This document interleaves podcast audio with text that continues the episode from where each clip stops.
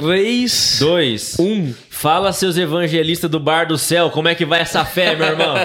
Eu sou o João Arruda Eu sou o João Marcon. e esse é o MJCast. Mais um, hein? Mais um pra glória do Pai, aquele soquinho. E se você não entendeu a saudação do episódio de hoje, Você você vai não tá em entender. dia com o MJCast. Vai aqui no canal, assiste o último episódio com a Diene, que foi sensacional, né, Gil? Pior. Cara, que episódio emocionante, a gente se emocionou demais, assim, falamos sobre o Projeto Lucas, sobre evangelismo, sobre o Luquinhas, e tem uma história sobre um bar que chamava Bar do Céu. Bar, bar de Deus. Bar de Deus. Bar de Deus. Bar de Deus. Então, se você não entendeu essa saudação, vai no episódio Corre anterior lá. aqui, assiste, que é sensacional. Nós estamos com um convidado top hoje, Sim. mas a gente vai apresentar ele depois da vinheta, né? Então roda a vinheta, Roda a aí. Brasil. Show de bola.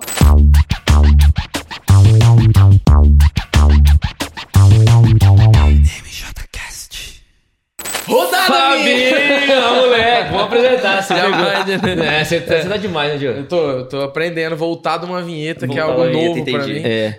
Mas vamos apresentar nosso convidado direito com uma salva de uma palmas. palma né? de salmas para ele. Fabinho Ferreira. Ah, moleque. E o, e o Max, né? E o Max também, O Max tá tá lá. lindo, Aí, moleque. O Max vai aparecer aqui depois. A galera da Blé já conhece o Max, ou o irmão dele. né? É, que é quase a mesma É. pessoa. Mas- Eu vi ele, o irmão dele ontem, aí quando ele entrou ali, eu falei, É rapaz, será que. É o mesmo? Será que é o mesmo? É o mesmo. Xerox. São muito iguais. É muito É, igual. muito, parecido muito, mesmo. muito. Fabinho, seja bem-vindo, mano. Cara. é um prazer ter você aqui. Já, Prazer é já vi que o cara é meu. gente boa O demais. cara é hein? parceiraço. Ah, desenrola. Já... A gente nem se conhecia antes, mas parece que já se conhecia faz tempo, É, né? É verdade, Eu é nunca verdade, vi essa hein? figura e eu já, já gostei dela. Aí, ó, verdade, mano. Mas Mas vale- é todo meu. Obrigado mesmo. Aqui é uma honra estar aqui com vocês.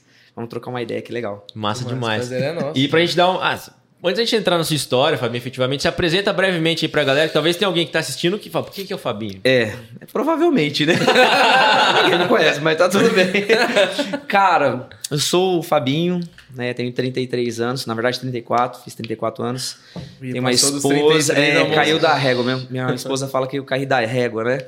Tenho uma esposa, a Natália, infectologista, é enfermeira infectologista, docente da UEL, do curso de enfermagem da UEL. Complicado, esposa inteligente, né? Tem que correr atrás, né? Tem que correr atrás. sou pastor juntamente com o pastor Giliardi, né, auxiliando o apóstolo Enoque na Igreja Mãe, Igreja Batista da Glória. Ah, ele- é que ele tinha assumido 300 anos apareceu lá. Isso, Ah, é. exato. Encontraram. Aí a galera da teu. É, sou pastor de adoração da nossa igreja, pastor de adolescentes, sou diretor da escola de música On Play da nossa igreja também. É, passo, lavo, cozinho é, e faço o que precisar dentro Ah, é. da igreja. E é químico, né? Sou químico, Químico. formado Olha em química Tudo e a tô me ver. formando em música Ah, também. em música. Aí, ó. Que massa. É, Mas você chegou da aula de química já? cara, cheguei a dar aula de química. Cara, Mas só no curso mesmo, né? Que Ah. você precisa ter algumas horas lá curriculares, extracurriculares. Eu tive que dar aula num curso, é, se eu não me engano, era lá no Premem. Aí tinha um curso de química mesmo, e eu dava aula de química no curso de química, né, para as pessoas técnicos em químicas, né? E aí eu dei aula lá, foram acho que um ano e meio mais ou menos de lecionando química. Complicado, mano. Mas não, não, não deu química. Não... Cara, não deu química, velho. Gosto muito de química. Cara, estudei muito química, fiz o UEL, então tive que Nossa. Caramba. Se forma cinco no curso. Sim, exatamente, cara. Eu sempre falo isso quando eu tô pregando, né? Cara, quando eu entrei em química, eu acho que Deus falou assim: já que você quer estudar, então vai estudar. Então eu entrei em química na UEL, foram 40 alunos, na verdade foram 30 alunos que entraram no curso. No último ano tinha eu e mais outra pessoa que se formaram. Dois? Duas pessoas se Eu formaram. chutei cinco, foi alta ainda. Duas Foi pessoas. alta. Tipo assim, a galera, eles não se formam no mesmo ano. Então, Entendi. muita gente no primeiro ano já fica retido. Ah, Então, Entendi. ali, na verdade, seus, seus seis primeiros meses ali no primeiro semestre, você já abandona. Entendi. Tem muita gente que já abandona, né? A hora que começa pré-cálculo, a hora que começa cálculo, física, física quântica, mano, Nossa. Nossa. esquece da galera. Ninguém quer ficar, né? Rapaz, então, tem um no segundo tem um ano. pouco de física dentro da, Da química? da química. Um monte, né? É muita física. É que quando chegou no primeiro ano, eu falei, isso aqui não é pra mim, não. da escola. Da né? escola. Eu falei, da escola, é. Chegou no primeiro ano, eu falei, ah, vou fazer o ENF. É, né? Então eu não peguei essa parte. Cara, e é assim, eu, a minha turma mesmo, que eu, que eu conheço, assim, que se formou oficialmente em química, foram acho que três ou quatro. Caramba. Porque assim, aí como você vai fazendo o curso, vai entrando outras pessoas, Aí pessoas que estão, ah, tipo assim, deveria estar lá no, sei lá, no sexto ano, quinto ano, né? Estão reprovando. Mas deveriam estar no quinto ano de química, estão ainda no segundo. Nossa. Então você chega na- no segundo ano, você tem numa sala 45 alunos. Caramba. Aí você vai vendo, mas você é de qual ano? Ah, sou de três anos atrás, mas Nossa, você tá no segundo ainda? Pra caducar Nossa. é fácil então, né? Sim. Porque. Caramba. É, tem um amigo meu lá na, na igreja, é, ele entrou junto comigo em química, né?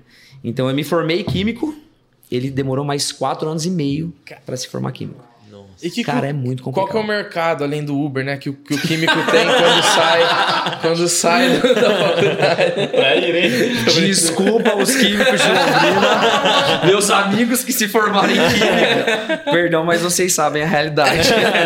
É o 99. Cara, Londrina é um pouquinho complicado para químico, tá? Se for para docência, até você vai dar aula em cursinho, dar aula, né? Graças a Deus agora subiu um pouquinho o salário de professor, né? É. Na parte, né? Bom. Mas o químico hoje tem que sair de Londrina. É. Sair de Londrina. Por exemplo, aqui a gente tem alguma a cativa, né? A cativa ali você tem um responsável por química. Imagina. Aí você tem mais 10 outros que são técnicos em químico, em química, né? Então, é só uma, é um emprego para ganhar bem mesmo, né? Aí Se tá formasse os cacique. 45 também não ia ter o que fazer, ainda bem que forma 3, É, né? é. A não ser que você, por exemplo, assim, ah, você vai lá, forma química, então você tem. É, é um, é um, meu, um mercado gigantesco. Então você mexe Nossa. desde tecnologia a produtos de limpeza, cosméticos, tudo. Você vai empreender. Que massa. é. Aí você vai empreender. Aham. Aí você tem que abrir alguma coisa. Então, todo químico um dia fez um sabão. Todo Entendi. químico um dia fez um perfume. Todo Aham. químico um dia fez uma bomba de hidrogênio. Fez. Eu fiz, explodi. Todo mundo tem que passar por isso. Pólvora Entendi. tem que Que fazer. Então, eu tô pensando em alugar um trailer pra gente fazer um negocinho azul lá do. Ah, entendi. Raspar o Breaking cabelo, raspar o cabelo. Você assistiu? Breaking Bad? Breaking Bad, não? Breaking Bad, Então- não muito, mas assisti alguns episódios. Cara, mas química em Londrina é complicado, viu? É. Estuda muito, muito, Caramba. muito, muito, muito, muito. Eu falo pra vocês, quem faz, quem faz química ou está fazendo química ou fez química um dia, eu faço assim, cara, ó. Meus parabéns, você é sobrevivente ou você é Cara, louco. Nossa. Não é normal. não A é gente normal. teve aqui já um físico, Que né? O Marquinho Toledo aqui da nossa igreja. Outro Ele é pós-doc É pós-doutorado em É. física. Ou Então, esse meu amigo que se formou junto comigo na mesma turma, ele tá fazendo doutorado na USP agora. Nossa. Né? Então, Caramba. o cara é fora da curva também. Bicho é crânio, né? É crânio. Ele é até estranho. né? Você vai conversando. Normalmente. é, a gente chama ele de paripoeira. Nada a ver. Ele tinha vários nomes na, na UEL. Né? Mas o nome dele é Wellington, né? E eu ganhei ele pra Jesus na UEL, cara. Olha que Olha legal. só. Que... Tem muita gente que tem medo de entrar na UEL, porque fala que é um. Aham. Tem demônios, você Aham. não pode, eu não quero que meu filho entre na UEL.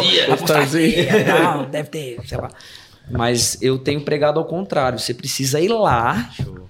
é, pisar a planta dos seus pés lá. Você não vai se desviar lá, não. Mas na verdade você vai resgatar a galera de lá. Porque precisa. Tem muita gente lá que precisa de Jesus. E quando eu entrei na UEL, eu, eu tive esse, esse, esse foco na minha vida. Cara, eu tô entrando. Então, se Jesus me deu esse, esse presentão de estudar lá, né? Então, eu vou resgatar alguém. Então, Mas o cara entrou. é crânio também. Então entrou lá, eu entrei lá, cara, e eu fiquei quatro anos, todos os intervalos, conversando com esse Wellington. Rapaz. E ele é muito teórico. Muito, muito, muito, muito, muito teórico. Tudo tem explicação. E na química, tem um problema na química. Na química, tudo é explicado. Entendi. Tudo, tudo. O som, a onda sonora, a iluminação, fótons, tudo é explicado. Então, até para você acreditar em algumas coisas, milagres, Aham. por exemplo, quase não não se acredita, Aham. né? E esse Wellington era uma dessas pessoas Entendi. que tudo é explicado. Então eu consigo explicar, é, né? E aí teve uma, uma teve, teve um episódio lá na UEL que ele ficava me perguntando muitas coisas, né? Ai, Fábio, esse pastor que vai lá e, e faz não sei o quê. Ah. Eu já ouvi falar que tem, é, sei lá, né? Hora e acende um foguinho lá, não sei o quê. Ele tem explicação para isso. Ah. Ah, porque nós temos algumas bactérias, então Entendi. decentes, blá, blá, blá, blá. Então eu já assim, vi essas foi bactérias, hein? é, é, que é bactéria. Então, assim, foi quatro, foram quatro anos ministrando todo o intervalo, cara. Todo o intervalo. E aí era muito legal porque a- muitas das vezes a, a- a minha pregação não era falada. Então era realmente a atitude, né? Então às vezes ele não sabia que eu tinha vindo da igreja, que eu tinha uma conferência, que eu tinha que ministrar fora, tava viajando, tava no Ribeirinho, tava em algum lugar, né? E, e ele ficava só observando as minhas atitudes e, e a minha conduta dentro da, dentro da UEL. E ele percebeu que, que eu, eu ia bem nas, na- nas disciplinas, eu ia bem em cálculo, eu ia bem em física, eu ia bem nas disciplinas de química. E ele começou a tentar a chegar mais próximo de mim, né? Tipo assim, ué, mano, esse cara aí, né? Normalmente vai, meu, 90% da, da, da turma inteira tira zero, tira 0,1. Eu tô tirando nota e esse daqui também. Tem mais dois tirando nota. E aí começaram meio que se juntar, né? Só o E aí, no- aí o primeiro ano, mano, não é gênio não, mano. É muito suor, é muito estudo. E eu acho que na minha vida foi Jesus. De verdade, não foi muito Jesus, porque eu não sou entendendo. Será, né? Com E aí- foi. E aí ele, ele começou a perceber como que era a minha vida. E ele percebia que eu sempre, às vezes eu vinha com o uniforme da igreja. Tava IBG, né? Igreja Batista da Glória. E aí ele perguntou um dia pra mim, o que, que é esse BG aí? Eu falei, a Igreja Batista da Glória. Ah, você tem um uniforme da igreja? Todo mundo de uniforme. Aí eu falava, não, mano, eu, eu trabalho na igreja. Porque nessa época eu já trabalhava na igreja, né? Ele, nossa, você trabalha, nem sabia que dava pra trabalhar na igreja. Aí ele começou a discutir comigo. E, e foi muito legal, porque aí é, a- as minhas ministrações, tirando nota, né? Por exemplo, tive- teve uma vez que eu, eu gabaritei umas três provas de física, né? Que na UEL era uma- um absurdo, assim. E aí eu gabaritei uma, ele gabaritou também e tal. E a gente tava passando no corredor da UEL, eu lembro certinho, assim, lá no Centro de Ciências Exatas. A gente tava passando e chegou um moleque de frente com a gente assim e esbarrou em mim, bateu assim no meu peito e falou assim: Ô, mano, deixa eu te fazer uma pergunta. Eu falei, ô, mano, e aí? Ele falou assim: Você é o carinha que tá gabaritando física? Nossa, o cara Caramba. tá conhecido. conhecido. Aí eu fiz assim, cara, graças a Deus, eu- as duas últimas provas eu gabaritei. E a próxima eu também vou gabaritar, mano. Aí ele falou assim: não, só pra te avisar que não precisa ficar gabaritando física na UEL, não. Aí eu falei pra ele Ué. assim, mas por que, mano? Qual que é o problema? Tem que estudar. Aí ele virou e falou assim: não, não, é porque senão o professor depois ferra a gente. Ah, entendi. Tá achando que a prova tá de boa. Tá Muito fácil, né? Entendi.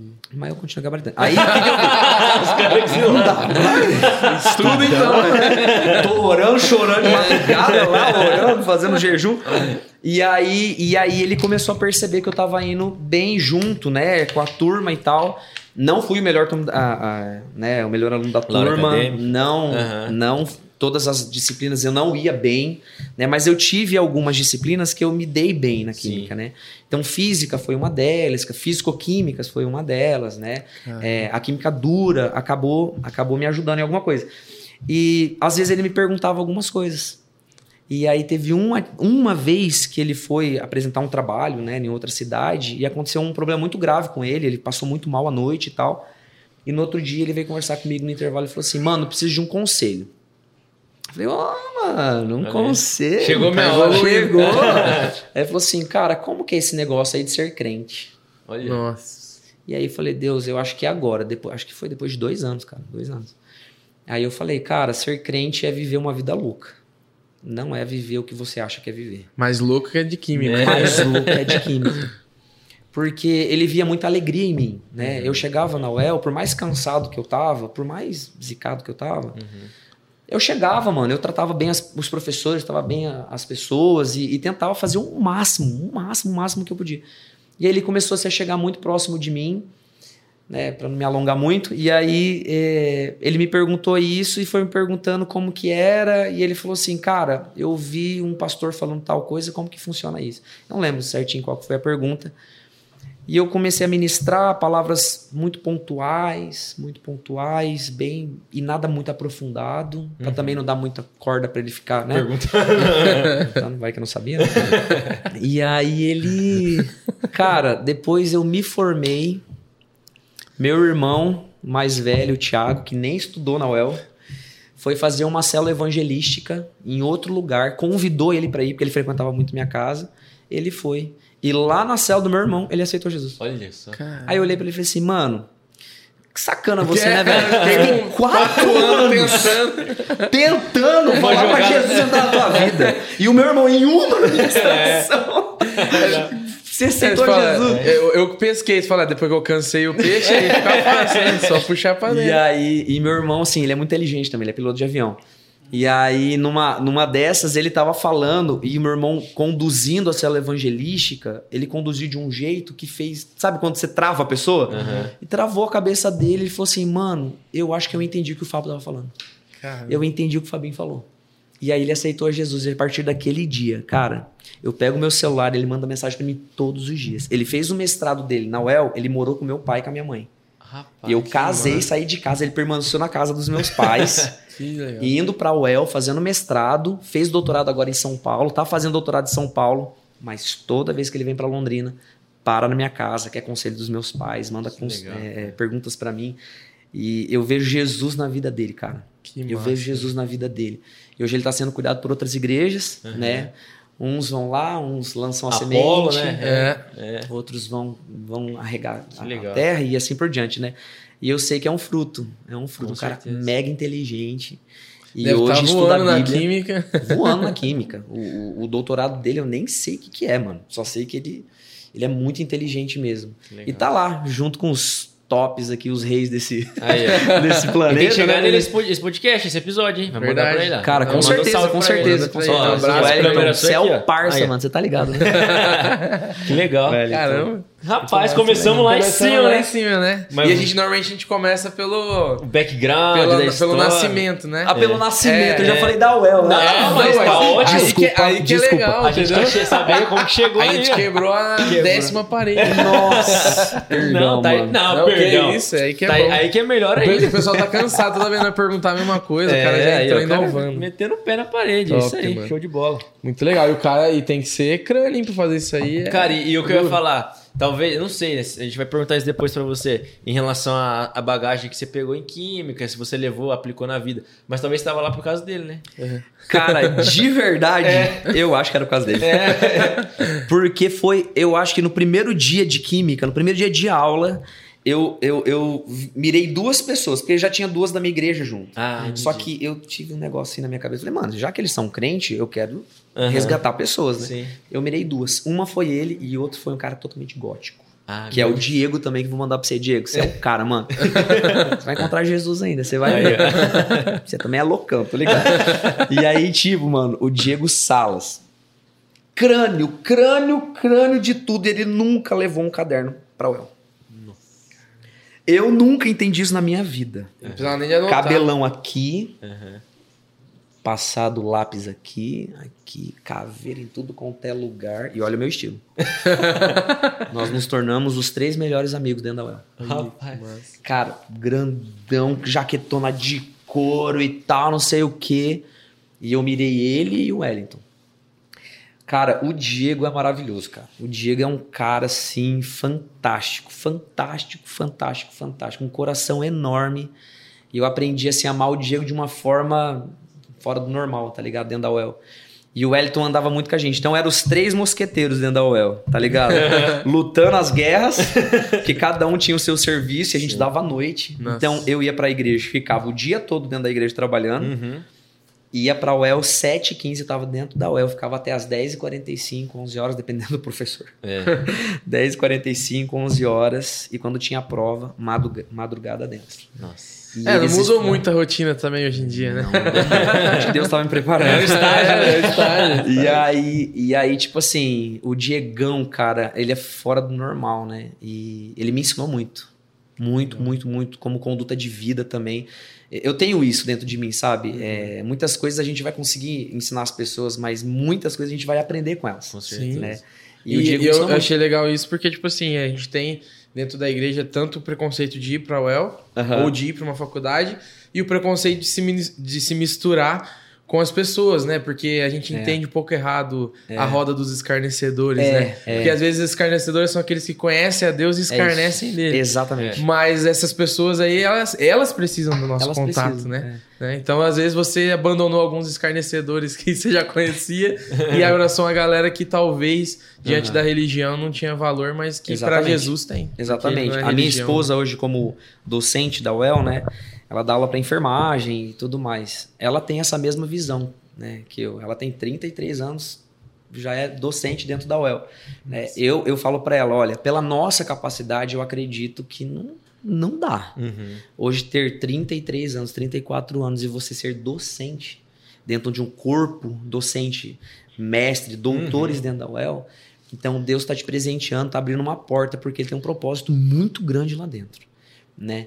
E, então, assim, hoje a Nath, né, a minha esposa, ela tem, ela tem uma visão mega, velho. Mega, mega demais. E toda vez que ela vai dar aula, ela sabe que ela vai ser uma Bíblia sendo lida sem nenhuma palavra, às vezes. Talvez a única que vão ler A durante única que a vão vida, ler. né? né? A gente já escutou isso em algum- alguns lugares, mas ela tem isso como, como vida, mano. Ela vai, ela vai dar aula. E às vezes ela tá chorando em casa falando assim, mano, Jesus é muito bom, porque eu não precisei falar dele, mas ele em mim já se mostrou. E aí algumas, algumas, né, quando vai algum estágio ou aquele momento terminou, né, Aham. dentro da UEL e ela vai pegar outra turma e tal, algumas meninas ou alguns alunos mandam mensagem para ela, cartas e presentes e fala: "Professora, um dia eu quero ter o mesmo nível, o mesmo conhecimento de vida que você tem". Porque não é só nossa inteligência, mas é uma inteligência, uma sabedoria que vem do alto, né? Então é, é a oração, é o jejum, é, o, é o estar com Jesus. E quando você, Consagração, é a né? consagração. Quando Aham. você vai para aquele lugar, a gente sabe que é um lugar de, de morte, é um lugar onde tem muitas pessoas já ou falecidas Uhum. fisicamente e espiritualmente, muitos que se perderam no meio do caminho, mas existe um foco, né? Então, ela fala para mim, cara, até hoje, ela tá indo para lá, mas ela vai resgatar pessoas. Amém. E aí ela, ela fala para mim que isso é, é, é muito bom, é muito gratificante, Jesus fazendo as coisas sem a gente perceber. Sim. Né? Então, o Diego é uma dessas pessoas Uhum. que a gente tem orado por ele. Hoje está em São Paulo também, trabalhando em outros lugares. Não sei se ele está fazendo mestrado, doutorado, ainda não, não cheguei a perguntar. Mas a UEL foi um, um momento assim de, de muito aprendizado. Legal. Deus se movimentou muito ali dentro. Muito, muito, muito. Muitas pessoas, outras turmas, né, ficaram sabendo. É, e Jesus fez muita. Que ano muita que você coisa fez o El, Fabi? boa. Cara, faz já uns sete anos atrás. Ah, entendi. Que agora eu tô terminando música, Aham. então. Lá também? Não, aí. Ah. Não. Vamos partir do Não, começo. vamos Vamos, mais vamos, agora. vamos do começo. né? A gente vai. Depois Vai a gente chegar. pula o El Tá. cai na música. É, então vai. Porque, né? É. Vamos lá então. Vamos, vamos do, do nascimento, né? É. Nascimento. Nasci londrinense, pé vermelho. Berço, é o Shaddai é na, o na igreja? Berço é o Shaddai escrito na madeira de Israel. Não, berço cristão, berço cristão. Meu pai começou um ministério junto com o apóstolo Enoque. Né, antes mesmo do pastor virar o pastor, né? Ser Aham. consagrado pastor, ele era o evangelista. Então é uma história muito grande, muito louca das duas famílias aqui, né? No Igreja Batista em Jardim Bandeirantes. É isso que eu ia né? perguntar. Começou tudo aqui, então? Começou tudo em Londrina, Ah, lá entendi. no Bandeirantes. Lá no Bandeira. Arthur É. Thomas. Lá na Arthur Thomas. Não, na verdade era na Serra da Tabatinga, Ah. que é o nosso escritório hoje. Entendi. Né? E a, a Serra da Arthur Thomas é o, o templo onde a gente faz as- Aham. os cultos e tal. A Serra da Tabatinga virou nosso escritório e escola de música e assim por diante, né? Legal. Então lá naquela portinha, 1970, 80, não, não lembro porque eu não era nascido, né? Mas eu vejo muitas histórias. Então, nasci berço cristão, meu pai com o primeiro violãozinho, caixinha, o apóstolo sem microfone, tirando os hinos na voz. Então veio daí, né?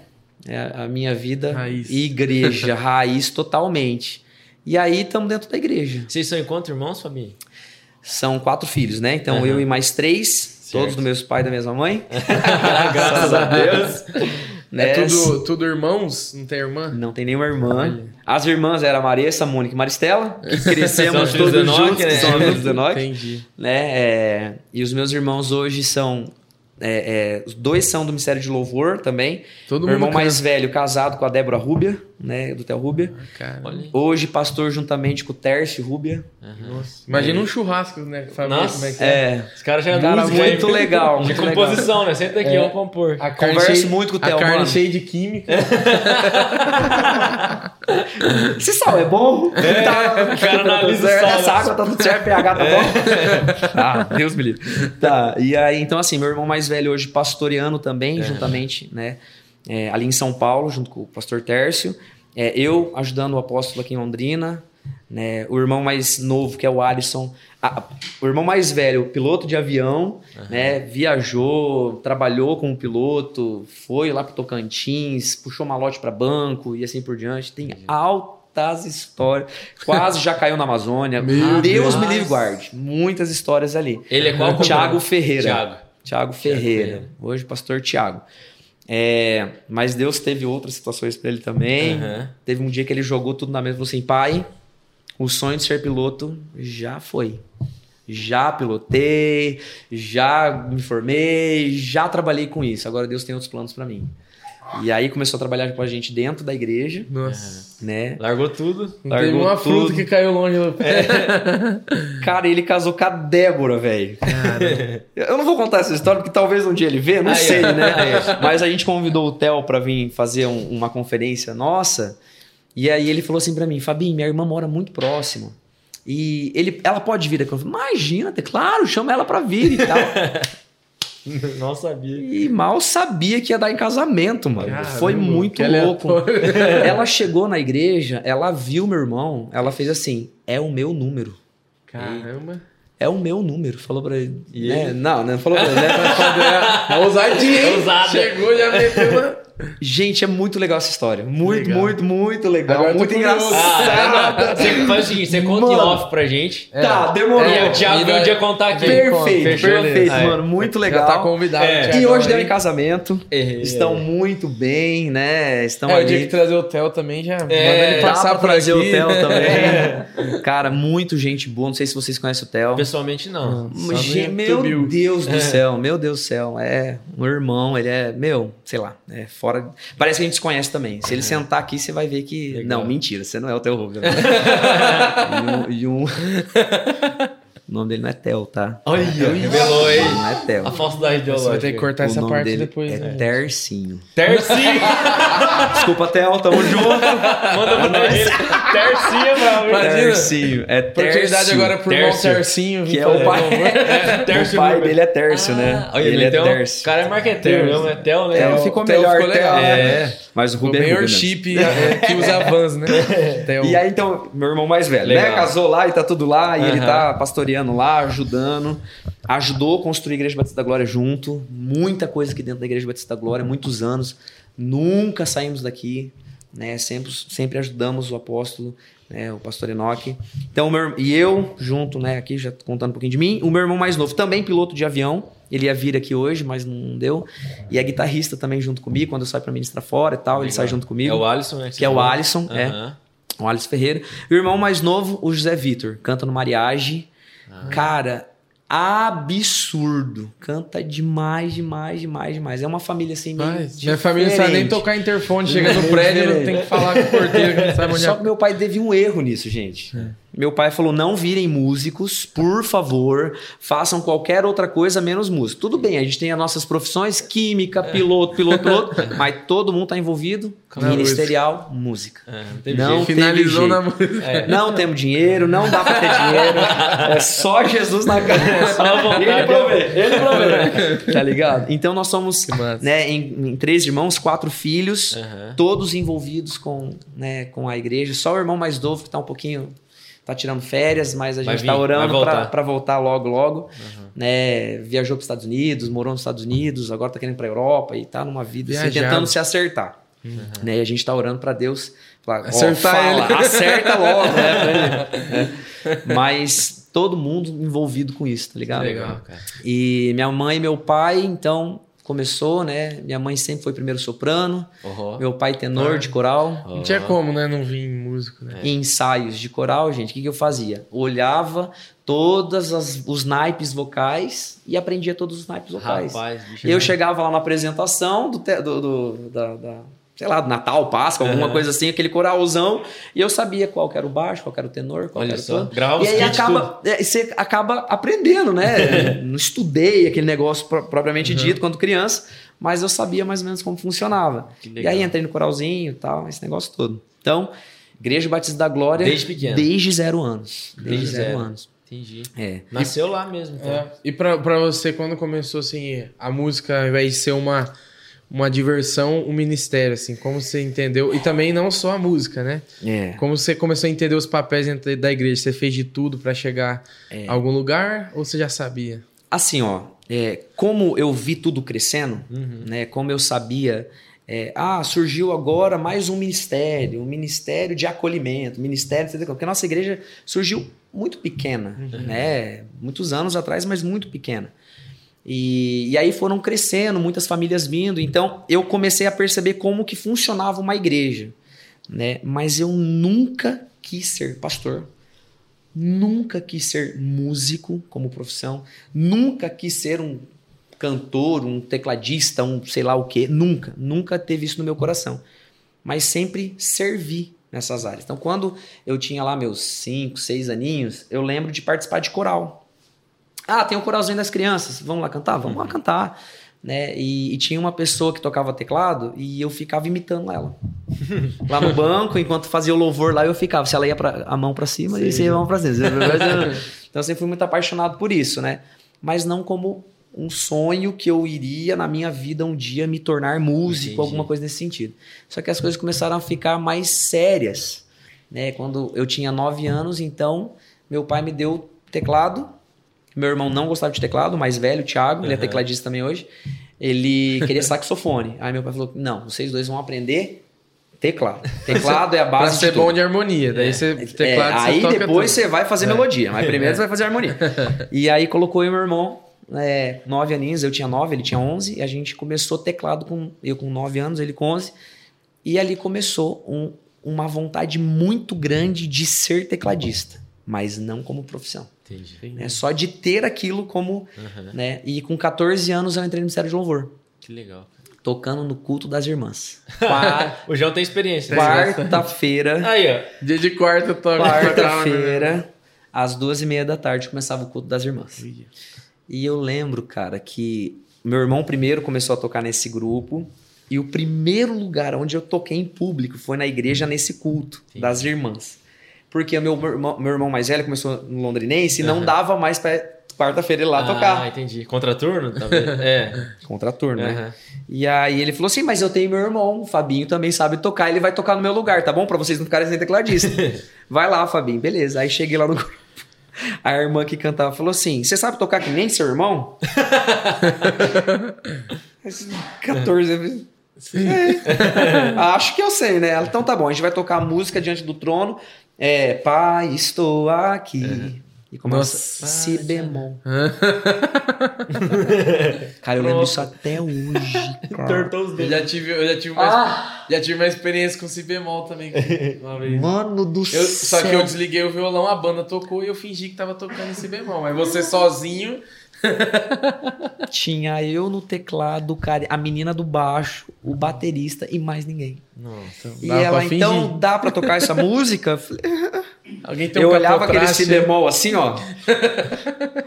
eu, vou, eu vou saber. Eu acho que eu sei esse si bemol. Cara, foi o pior dia da minha vida. Nossa. Eu lembro que eu começava, eu batia, eu acho, eu não sei, Max, deveria ser alguma coisa invertida com empréstimo modal junto, é. não sei o que, um que era. Diminuto ali meio. Um diminuto, meio aumentado, sei lá. Cara, eu lembro que ela eu tentava fazer a introdução, né? Então o primeiro pano não tinha nada. a irmãzinha, ela ficava, cantava, ela ficava com o microfone assim e o teclado ficava assim. Ela fazia assim, ó. Amém, irmãos. Nós vamos cantar então a música. Amém. Você pode fechar os seus olhos. e eu aqui no teclado. Tentando achar o bemol. Catando milho. Mano, Catando milho. Aquela música. Aquela música durou, sei lá, sete dias inteiros, porque ela não durou quatro minutos. Nossa. Mano do céu, o que, que foi aquilo na minha vida, Senhor Jesus? Eu sei que eu cheguei em casa chorando. Pai, eu nunca mais vou tocar. Eu não sabia o que era si bemol. pai, eu não sei o que é si bemol. Aí meu pai falava: tudo bem, filho, tá tudo bem. Você precisa treinar mais, vamos treinar mais. Não, eu não vou mais tocar. e essa foi a minha primeira situação. Entendi. Se for no tecladista. Violão, o capotraste resolvia. Dava né? dar uma resolvidinha. E aí depois eu só pedi para eles. Aí eu falei assim, ó, vocês perceberam que eu não sei fazer o si bemol, né? Então, vamos fazer o seguinte, me mandem as músicas antes e se tiver como colocar música em sol, uma... em dó, é. em lá é mais fácil. Ô, Fabinho, não só pra galera que tá assistindo e tá perdido, né? É. O que, que é esse bemol? Pergunta pra galera. A galera tá perdida, mas... É, um acorde, é, um acorde. Bzão e Bzinho.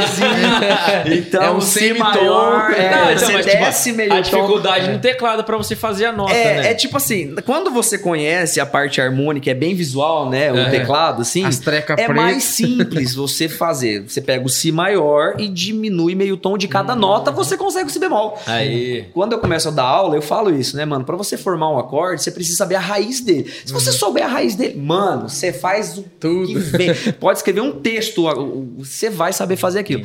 Mas lá com 14 anos, Né? Nossa. eu tinha decorado o que era C, Aham. o que era F, o que era G, tá ligado? sim. Então, eu não sabia como que era o bebezinho. Ah, entendi. Que era o si bemol. Bebezinho. O bebezinho, né? O bezão, E, bezinho, aí, eu não o- sabia. e a maioria, tipo assim, como é uma nomenclatura americana, não tem nada a ver com a nota. Então, Nada a ver com a B nota. é si, pra você aprender, você... É, e pra mim tinha um problema com isso. eu Por fazia que, que o dó. bicicleta, bici.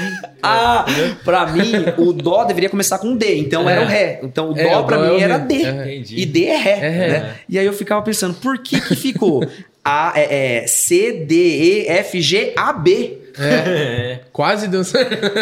Quase deu certo, mas o A e B tá lá na frente, então. É, e aí o Si bemol pra mim foi bem complicado, tá ligado? Essa foi minha primeira situação horrível musical, assim, tocando teclado. Depois foi quando entrei no Londrinense. Festival de música? Festival de música. e eu gravava pro Londrinense. Lá no teatro, lá do... Lá no teatro. É Filadélfia? Filadélfia. Já Então, vocês dão lá, né? Então, eu não sei se você lembra, antigamente. Só os Nutelinha nessa mesa, É, hein? cara. Eu estudando Streamundão, entra burro, sai ladrão. Lá tinha o seguinte: tinha o festival de música e quem ganhava gravava, Gravava o o CD. CD, né? Só que tinha muito pessoal do, do- do infantil e às vezes, né, do, do ensino fundamental, às vezes não tinha um tecladista. Eu tinha que gravar todos os teclados para eles. Então, eu estudava no londrinense e trabalhava ao mesmo tempo. Ah, Então, conservatório lá? Conservatório, Entendi. exatamente. Então, o que, que acontece? O Thiago entrou no Londrinense, fez o teste para a banda oficial do Londrinense. Entendi. Fez lá o teste lá. E ele passou. Estudou um ano, eu não estava estudando lá ainda. Ele foi sair do terceirão, eu estava entrando no primeiro. Aí, para não ficar sem tecladista e não precisar abrir testes para a banda toda do colégio, para todo mundo do colégio fazer o teste, o Thiago falou assim: Ah, o meu irmão sabe de novo. Especialmente em si bemol, ele toca né? muito. Inclusive, gosta muito do si bemol. Se for si bemol menor, melhor ainda. E aí ele me colocou na banda. Gente, eu sofri tanto, cara. Muito, eu sofri demais, porque meu irmão tocou sempre melhor do que eu. E eu não me importava com isso, porque eu tava bem no meu lugar, tá ligado? E aí ele me colocou na banda do Londrinense, e aí quando eu fui tocar também no Londrinense, e tinha lá o, né, o Rodrigo Capelão, Sim. antigamente. Ah, é na época do Rodrigo. Do Rodrigo Capelão. Entendi. Ai, ele falava, o Jacomini, ele É. falava assim: vamos lá, essas são as cifras, e eu quero que vocês. pa-" E ele ficava lá na mesa de som, vamos lá, banda, passa. Aí lá tava na cifra assim: Ré, e sei lá, Lá, Sol, alguma coisa, né? E eu colocava Ré com nove. Ré a nona. É, mano. Ele parava o ensaio e falou assim: quem é que bateu Ré com nove? eu achando que eu Que tava enfeitando, uma nona ali, que tava lá. bonito, né, o negócio. Gente, vou perguntar de novo, quem é que fez a Ré a nona? Se na cifra tá escrito Ré, por que você tá inventando Ré a nona? Toca a primeira música, aí você já vai aprendendo, né? Cara tem ouvido pegou. bom, né? Já viu É. a nona ali. Aí teve um dia que apareceu, acho que Ré com sétima menor, alguma coisa nesse Uhum. sentido, e eu não fiz. Ah. E ele sabia que era eu. Ele sabia que era o teclado. né? Ele sabia que não era guitarra, que não era. Ele sabia que era o teclado. E aí ele me deu um sermão no microfone. Só que no ensaio, né? Ah. ele falou assim: olha, é, eu quero deixar uma coisa bem clara. O sermão veio, ele tocava bonitinho. Eu gostaria que você tocasse pelo menos o básico do que o seu irmão tocava. Cara, é? Cara, foi assim no seco, desceu assim, ó, rasgando. Não chorei na hora, mas nunca mais quis voltar. Nunca mais quis. Aí eu de novo. Ah, pai! Você- Eu não sei que eu tô fazendo aquele colégio. Mas já se viu. Não quero por nem que que eu não estudar mando esse mais. Thiago logo? Não quero mais estar aqui e tal. Cara, foi, Vamos pro um, Streamundo. É. foi um aprendizado na minha vida. Felizmente, eu sou o melhor músico da minha família, eu sou o único. Tirando o boi, né? Que daí. Ah, é. Cara, eu sei que esses três anos de londrinense, no caso eu fiquei quatro, porque depois que eu me formei, fiquei mais um ano lá. é, foi uma família. Aprendi muito. Toquei com muita gente diferente, né? Foi na minha, assim, olhando de hoje assim, foi onde eu mais cresci. Porque foi os desafios. Uhum. Foram desafios de músicas que eu nunca toquei, nunca tocava, não tinha como. É, festival de música também, os caras faziam música própria, né? Fazia. Autoral É. e tal. Então eu tocava em três, quatro, cinco bandas. Então é, foi, um, foi um, um lugar de aprendizado pra mim, tá ligado? E é sempre na fogueira, né? Pra Sempre aprender. na É, joga no rio pra aprender a nadar. Nadar. E como eu aprendi desse jeito, aí a minha forma de começar a liderar o Ministério de Louvor lá atrás foi o quê? Jogando todo mundo na, hora do ensaio, quero saber quem tá fazendo ré com 7, mano. Entendi, O que, que entendi. esse sol com 9 aí? Nada a ver. Parava, dava um sermão. E aí teve Enquanto um você não dia- viu um É, jovem chorando, você não... É, Cara, e verdade, eu comecei a dar aula, né? Quando eu tinha 15 anos, 15 não, é 18 anos, 17 para 18 anos, eu tava dando aula de teclado. E aí, os meus alunos eu fazia sofrer, mano. Eu lembro que tinha uma aluna minha que ela chegava, ela sentava, e ela vai assistir isso depois, ela vai saber que eu tô falando dela. Ela começava a chorar. Nossa, cara é chorando, chorando, chorando, chorando, chorando. psicológica, E eu aqui, ó. Por que, você tá chorando? Por que, você tá chorando? Porque eu não estudei. E eu sei que você vai cobrar de mim. Calma, tá tudo bem. A gente pode estudar agora. Não! Eu não vou saber fazer agora. Eu quero ir embora. Calma, mano. Eu não sou, né? Também assim. Mas eu acho que o jeito que eu aprendi, aí eu, como professor, eu comecei a pegar muito no pé dos meus alunos. Entendi. Tá ligado? E. No Projeto Lux, quando eu dou aula lá, eu falo... Vocês estudaram? Não. Aí todo mundo, não, eu falei, então vamos jogar joguinho. Aí põe jogo da velha pras crianças, nota aí, lá. e- Eu faço. Bem exigente. Pro... Eu faço. Como chama? É forca? Forca. Forca, é, Tá com as ligado? notas. Qual é o terceiro grau da escala de dó? Né? E aí, tipo assim. E aí, o meu jeito de, de, de, de liderar essa parte musical é um pouco meio, Entendi. meio pegado, assim. Até o Max chegar, né? Que aí o Max é zicado com isso daí também. Mas ele é mais bonzinho, eu acho. O Max é mais bonzinho.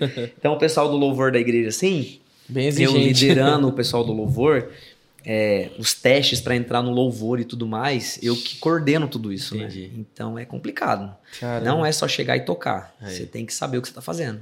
Né? Então eu passo lá um VS pro cara estudar, tem que estudar no clique, tem que tocar no clique. Não vem essa de querer fazer um negócio. Ah, no meu tempo. Não, no seu tempo não.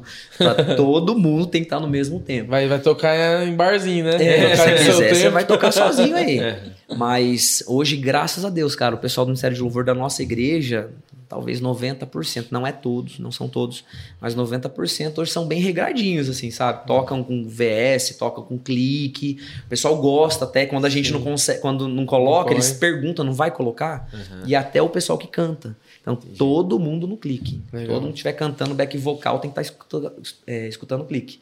E eu, e eu sou meio assim, tá ligado? Entendi. Porque lá atrás Você aprendeu assim. eu soube que fez muito bem pra mim. Sim. Tá É, ligado? tem que sempre dar o melhor, né? Porque É. tem como fazer, né? Por exemplo, gravando, né, o CD lá do Londrinense, gente, a gente passava muito tempo gravando uma frase. A gente era muito ruim. Né? Não era nada bom, mas acho que eu ficava o dia inteiro gravando porque eu não sabia tocar direito. Então, tipo assim, e como eu era o tecladista da banda, eu tinha que dar um, um jeito. Então, o Rodrigo, ele ficava lá, vamos lá, o Nó também, né? Que ficava no som lá no, no, no londrinense, o Nó. E vamos lá, vamos tocar a música Deus é Amor da banda, sei lá, nem lembro o nome da banda lá. E eu ia tocar o teclado, era uma música pop super simples, mas eu atrasava, atrasava o clique. Entendi. Gente, mas eu atrasava o clique, tipo assim, milésimos. Milésimos de segundo, muito pouquinho. Vamos de novo, Fábio, você não sabe contar? Caramba. Desculpa, mano. Pra mim eu tô tocando no tempo. Não tá, velho. E pra mim eu tava. Então, tipo assim, foi muito assim, foi muita insistência, muita insistência, muita insistência. Só que foi uma família pra mim, mano. Formação. Foi ali onde mesmo. foi literalmente uma escola. Eu comecei com nove aninhos, mas eu comecei, tipo assim, uma professora dentro da casa dela, me dando piano e teclado sacro. Eu me formei em teclado sacro e comecei a piano, porque eu amava piano. E o Eliasaf, Sim. daqui, foi meu melhor amigo, né? Eu estudei junto com ele. Que legal. E, cara, o Eliasaf é fora de brincadeira, cara. Fora de brincadeira. É, ele, é, ele é monstro, Ele na é verdade, né? Então, quando eles no E é, po- um pouquinho mais exigente, eu acho que ele é fora do normal. Ele, nem- nem ouso, vai, vou retirar minhas palavras. Não sou exigente. Mas fala pra ele cantar pra você ver. É. Rapaz, o bicho não sabe nem. Não vai. Mas ele assiste, ele É, assiste. che- é chefe ali, ó. Não, É. e, e fala pra ele, vai tocar com ele, daí fala, o cantor fala, ah, vai ter que subir um tom. Pronto, acabou o ensaio. ele já levanta e fala, não, vocês falaram esse tom, não vamos... Eu estudei nesse tom, eu não vou quero embora. saber. Eu não quero saber. E sai. Yazaf, mano, você é um cara, você Não, tá ligado do que eu tô falando. Yazaf é, é fora de E o pai dele é gente boa também, toca É, muito, hein? mirim. Mirim, Não conheço o pai dele. Ele troca baixo com pedaleira, meu filho. Ele tava tocando aqui na, na apresentação? Era ele? Ele tava? tava, ele tava. né? Eu vim na sexta-feira, né, na orquestra. É, no. É no- uns na 15 cantata. pedal que ele tem no baixo. É, ele tava Cara, tocando, tava, o Miro tava, tava tocando. Fantástico. E eles assistem o podcast, hein? Assiste. Os dois, ele é Cara, Zaga e prazer Abraço. ter ouvido vocês tocarem. De verdade. Eu tava falando pra você, na hora que eu cheguei, Eu cara, fui, da, eu fui da vim- banda deles, passei muita vergonha. lá. E aí, antes de entrar no londrinense, então eu já tinha mais ou menos uma ideia de piano por causa do Eliasaf. A gente estudou no Hugo Simas juntos. Legal. Né? Eu não estudei a vida inteira no londrinense. Eu, Londrinense. eu- eu comecei a estudar no Hugo Simas também. E lá a gente fazia, antigamente, era 15 minutos com Jesus lá na escola. Você é que ano, Fabi? Cara, eu sou 89. 8, 9. 89. Aham. E aí, lá no Gucimas, a gente tinha esses 15 minutos com Jesus e o, o, o Eliasaf tocava. Cara, eu ficava babando no Eliasaf, cara. Eu ficava, Eliasaf, cara, um dia eu vou tocar igual você. Um dia, um dia, um dia. um dia. Nunca toquei igual ele, não vê.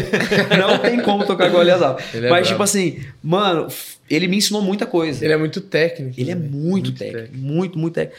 E aí eu lembro que às vezes ia ter algum cantor, Filhos do Homem, Lagoinha aqui no, Uhum. em Londrina, e era a banda de vocês que às vezes abriam, e ele tava lá tocando, e pra mim isso era, caramba, velho, estava tocando lá e tal.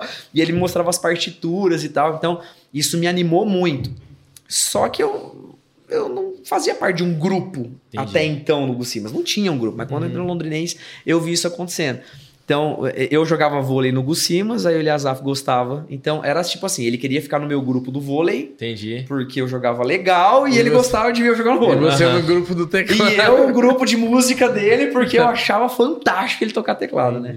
Então a minha escola musical, ela veio meio desse jeito, né? Eu aprendi o básico, comecei um pouquinho avançado com a professorinha lá, eu não lembro o nome dela, mas foi o que me ensinou o beabá da música.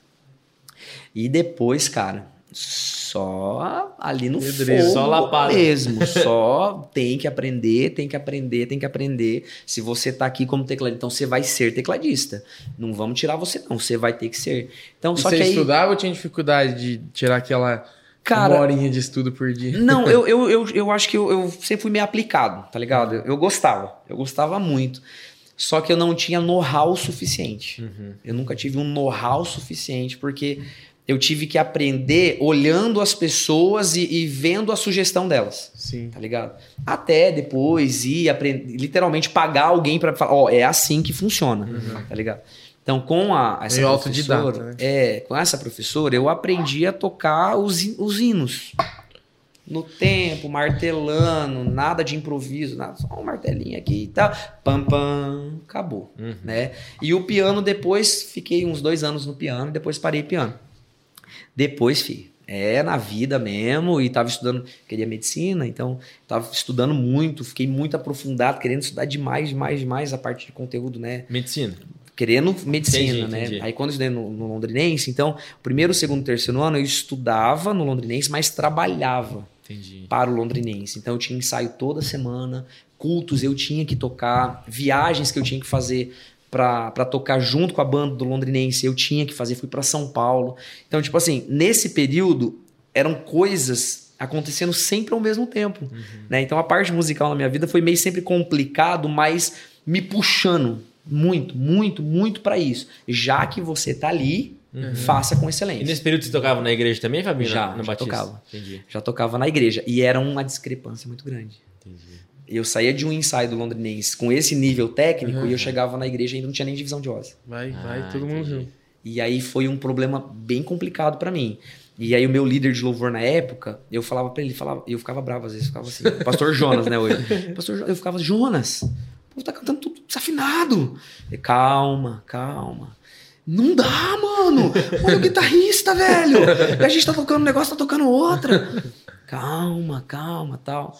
E aí ele, ele, ele me fez entender que se eu então estava um pouco em pouca coisa, entendendo um pouquinho mais com o meu grupo, ele me fez entender que eu precisava fazer então o grupo inteiro crescer.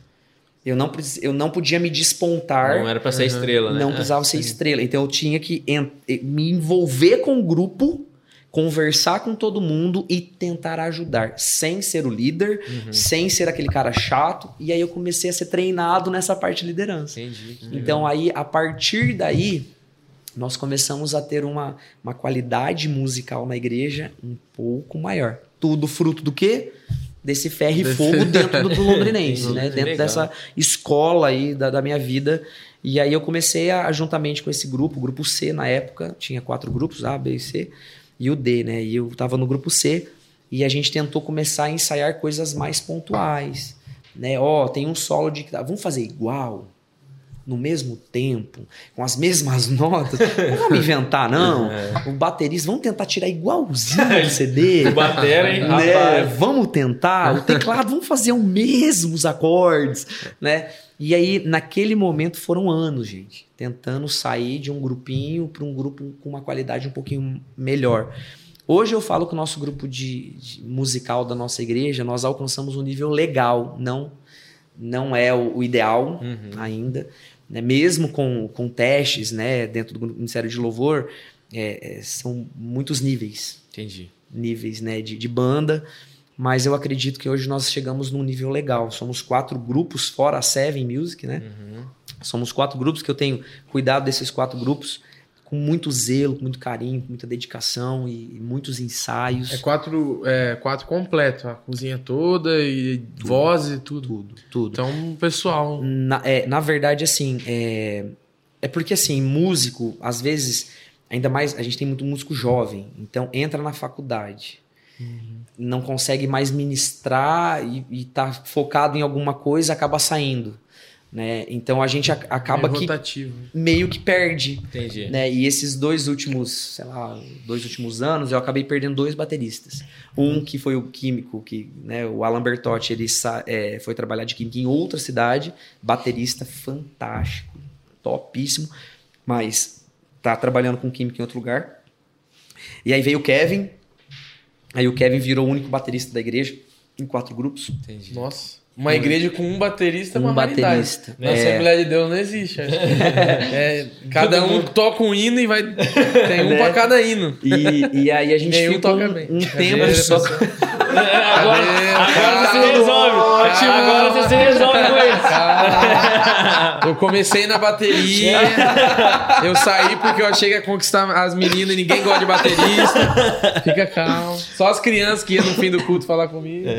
Cara, mas aí a gente ficou um tempo só com baterista. Não foi muito tempo, não, tá? Aham. Mas aí veio o Guilherme hoje. Então nós temos o Guilherme, o Kevin. Aí o Alan saiu. Nós tínhamos dois bateristas. Ficamos quase uns seis, sete meses só com dois bateristas, rodando nos quatro cultos. E depois entrou agora, esse domingo entrou né, o Robson na bateria, que veio de outra cidade, então entrou. Que legal. Então hoje nós somos em quatro grupos, três bateras. Né? E aí eu faço a Ah, escala pra para eles conseguirem revezar legal. Né? Uhum. Mas são quatro grupos que eu falo que estão quase 100% completos. Né? Uhum. Tirando. Lá na igreja, sabe, sobra muito violonista. Sério? É. Violonista, se eu, se eu abrir hoje, nós temos dois para cada grupo. Nossa. Fora a galera que toca É, nas- nas rodinhas, É. né? Mas aí a gente tenta limitar mesmo pra, pra não ficar no, né, no banco e tal. Aham. E como a gente trabalha com escalas de seis em seis meses, e é bem legal isso. Eu faço uma escala com os grupos para seis meses. Passou seis meses, eu mudo todo mundo. Você estava tocando com você, agora você não toca mais com Ah, ele. Você vai misturar. mudar. Entendi. Porque antigamente eu percebia que. Virou uma panelinha. Exato. É. E eu sou um tecladista, mas eu tenho um, te- um guitarrista bom, Uhum. eu não, eu não estudo. Tô acomodado. Ah, né? Eu abaixo o volume. Se bemol. Eu baixo o volume, não tô ligado se bemol, agora deixa o guitarrista fazer. E quando eu percebi isso, aí eu falei, ah. Aí eu fazia de três em três meses, mano. Nossa. Cheguei pro apóstolo e falei assim: apóstolo, eu tenho um projeto. Se o senhor me baguncinha. permite, se o senhor permitir, eu faço isso. É, a gente tem que ver qual que vai ser a qualidade e tal. Eu falei, não, pode deixar comigo.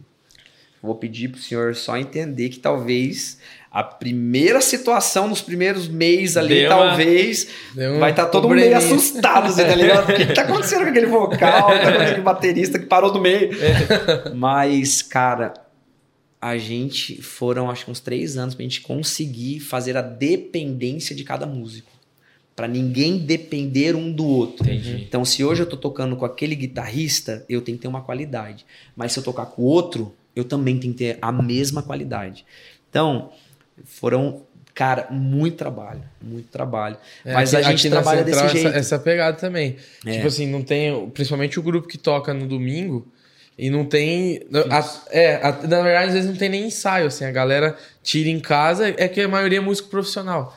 Aí chega e já sabe o que fazer, né? Eu nunca sei, mas. a galera- eu, abaixo o volume, eu abaixo o volume. Você acaba chegando É, se bemol abaixo é, e tal. O Mindu entra no solo, ninguém olha pra mim, então tá tudo certo. E tá tudo certo, né? Mas hoje, hoje assim, hoje, cara, eu tenho visto um crescimento. Não são todos profissionais, né? É um sonho chegar no nível que nem uma igreja dessa. Ah, né? mas aqui também não é, não, não. tem bastante Não, que não, é, mas- muito. é. Assim, mas eu sei que olhando para o tamanho, a proporção da igreja, né? Hoje nós, nós somos uma igreja que está, acho que em 17 igrejas Batista da Glória, né? Uhum. Mas que tem músicos de verdade, que, que hoje na igreja mãe, por exemplo, nós temos é, uns 50 pessoas no Ministério de Louvor e Adoração. Legal. É, mas que estão estudando música de verdade, vai dar uns seus 10, Entendi. 8. O restante gosta. Uhum. É um hobby. Hobby, go- sabe tocar bem, sabe? Mas não é o meu projeto de vida, não sou músico de verdade. Entendi. Então hoje o Max está estudando música, fazendo faculdade, né? Eu estou fazendo faculdade, o, o menino que trabalha comigo na escola de música está fazendo faculdade, todos são do Ministério de Louvor e Adoração. E a gente tenta puxar essa carga, puxar essa, essa qualidade para os cultos de celebração.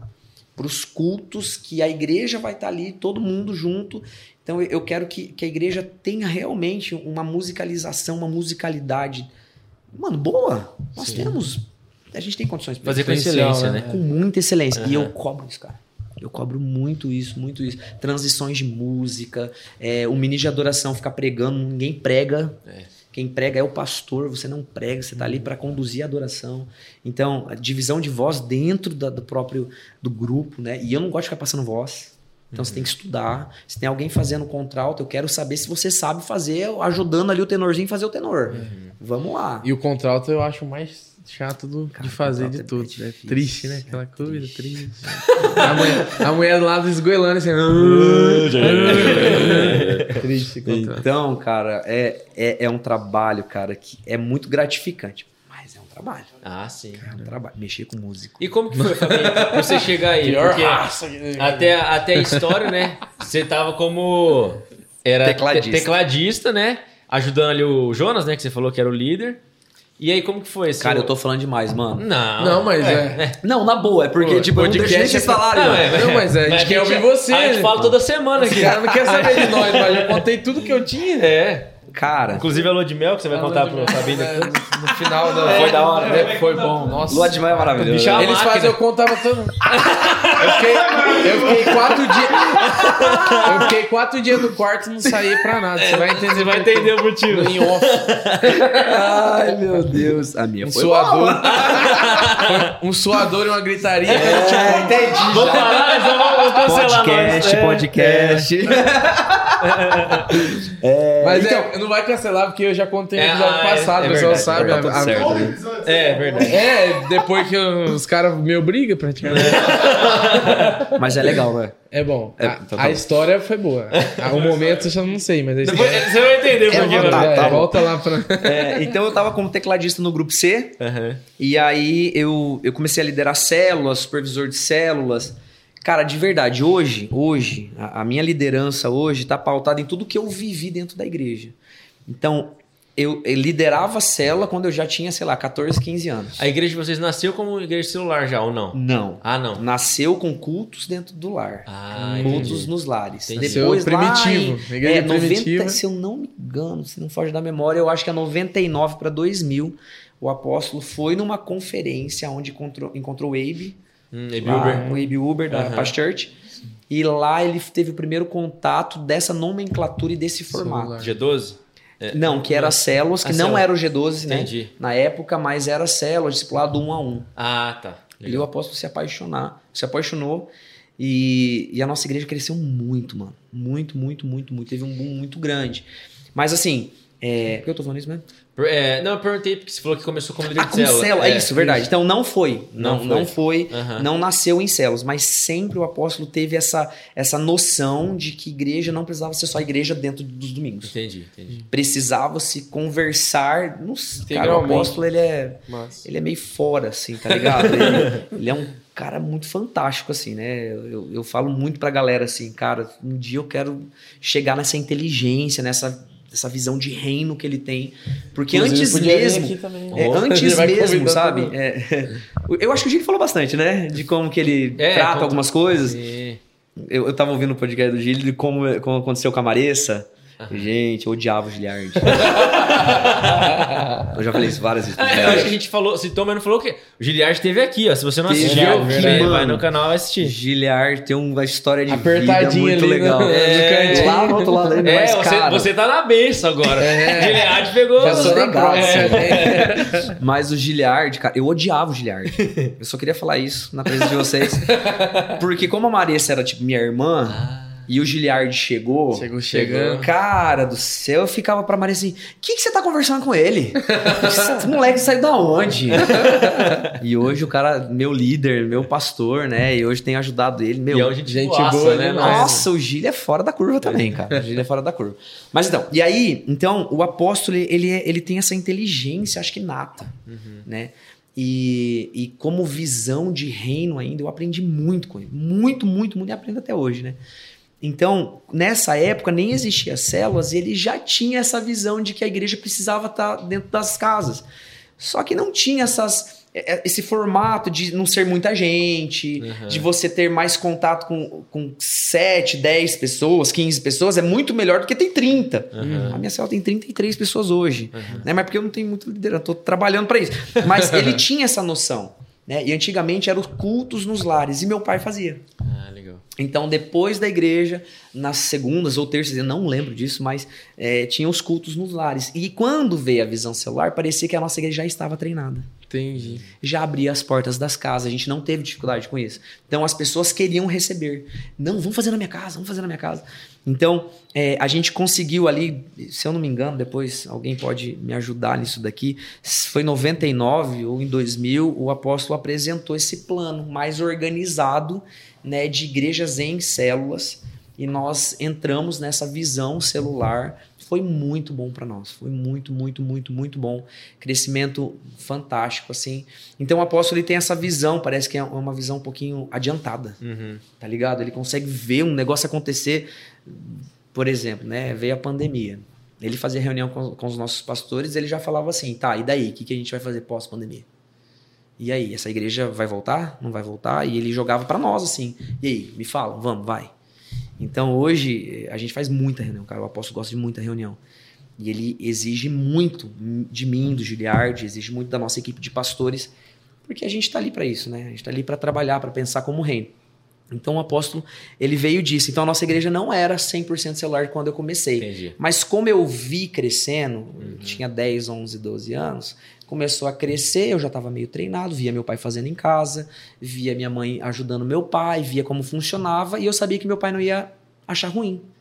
Então, fui para dentro de uma célula, fui treinado mais um pouco e comecei a liderar também, desde adolescente. E fui crescendo, multiplicando células, multiplicando células. Não sei quantas células eu multipliquei até hoje, mas hoje eu sou pastor e também, não só como pastor de célula, né? Fui consagrado pastor, mas é, sou supervisor de setor também, dentro, do, dentro da área do Giliard, Entendi. do pastor Giliard.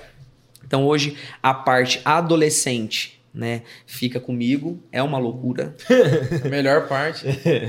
Cara, Facinho, é outro mundo. é facinho, a gente cara. pode dar até um. Tava lá só de adolescente. Porque, mano, é, tratei pessoas que se jogou do quarto andar. Ah, a gente tem um menino aqui Tem também. também, caiu Harry, só que foi sem querer, mas ele Não, caiu. esse daí ele caiu. Ele, ele caiu, não, ele se jogou. Se jogou. É.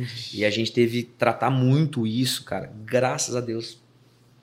Cara, esse moleque ficou vivo, mano. Nossa. Quebrou aqui embaixo na coluna. Nossa. Não teve. Cara, foi Deus, foi Deus. Eu uso esse testemunho, às vezes eu, eu chamo ele para dar esse testemunho, porque eu falo, cara, você é um projeto de Deus, cara.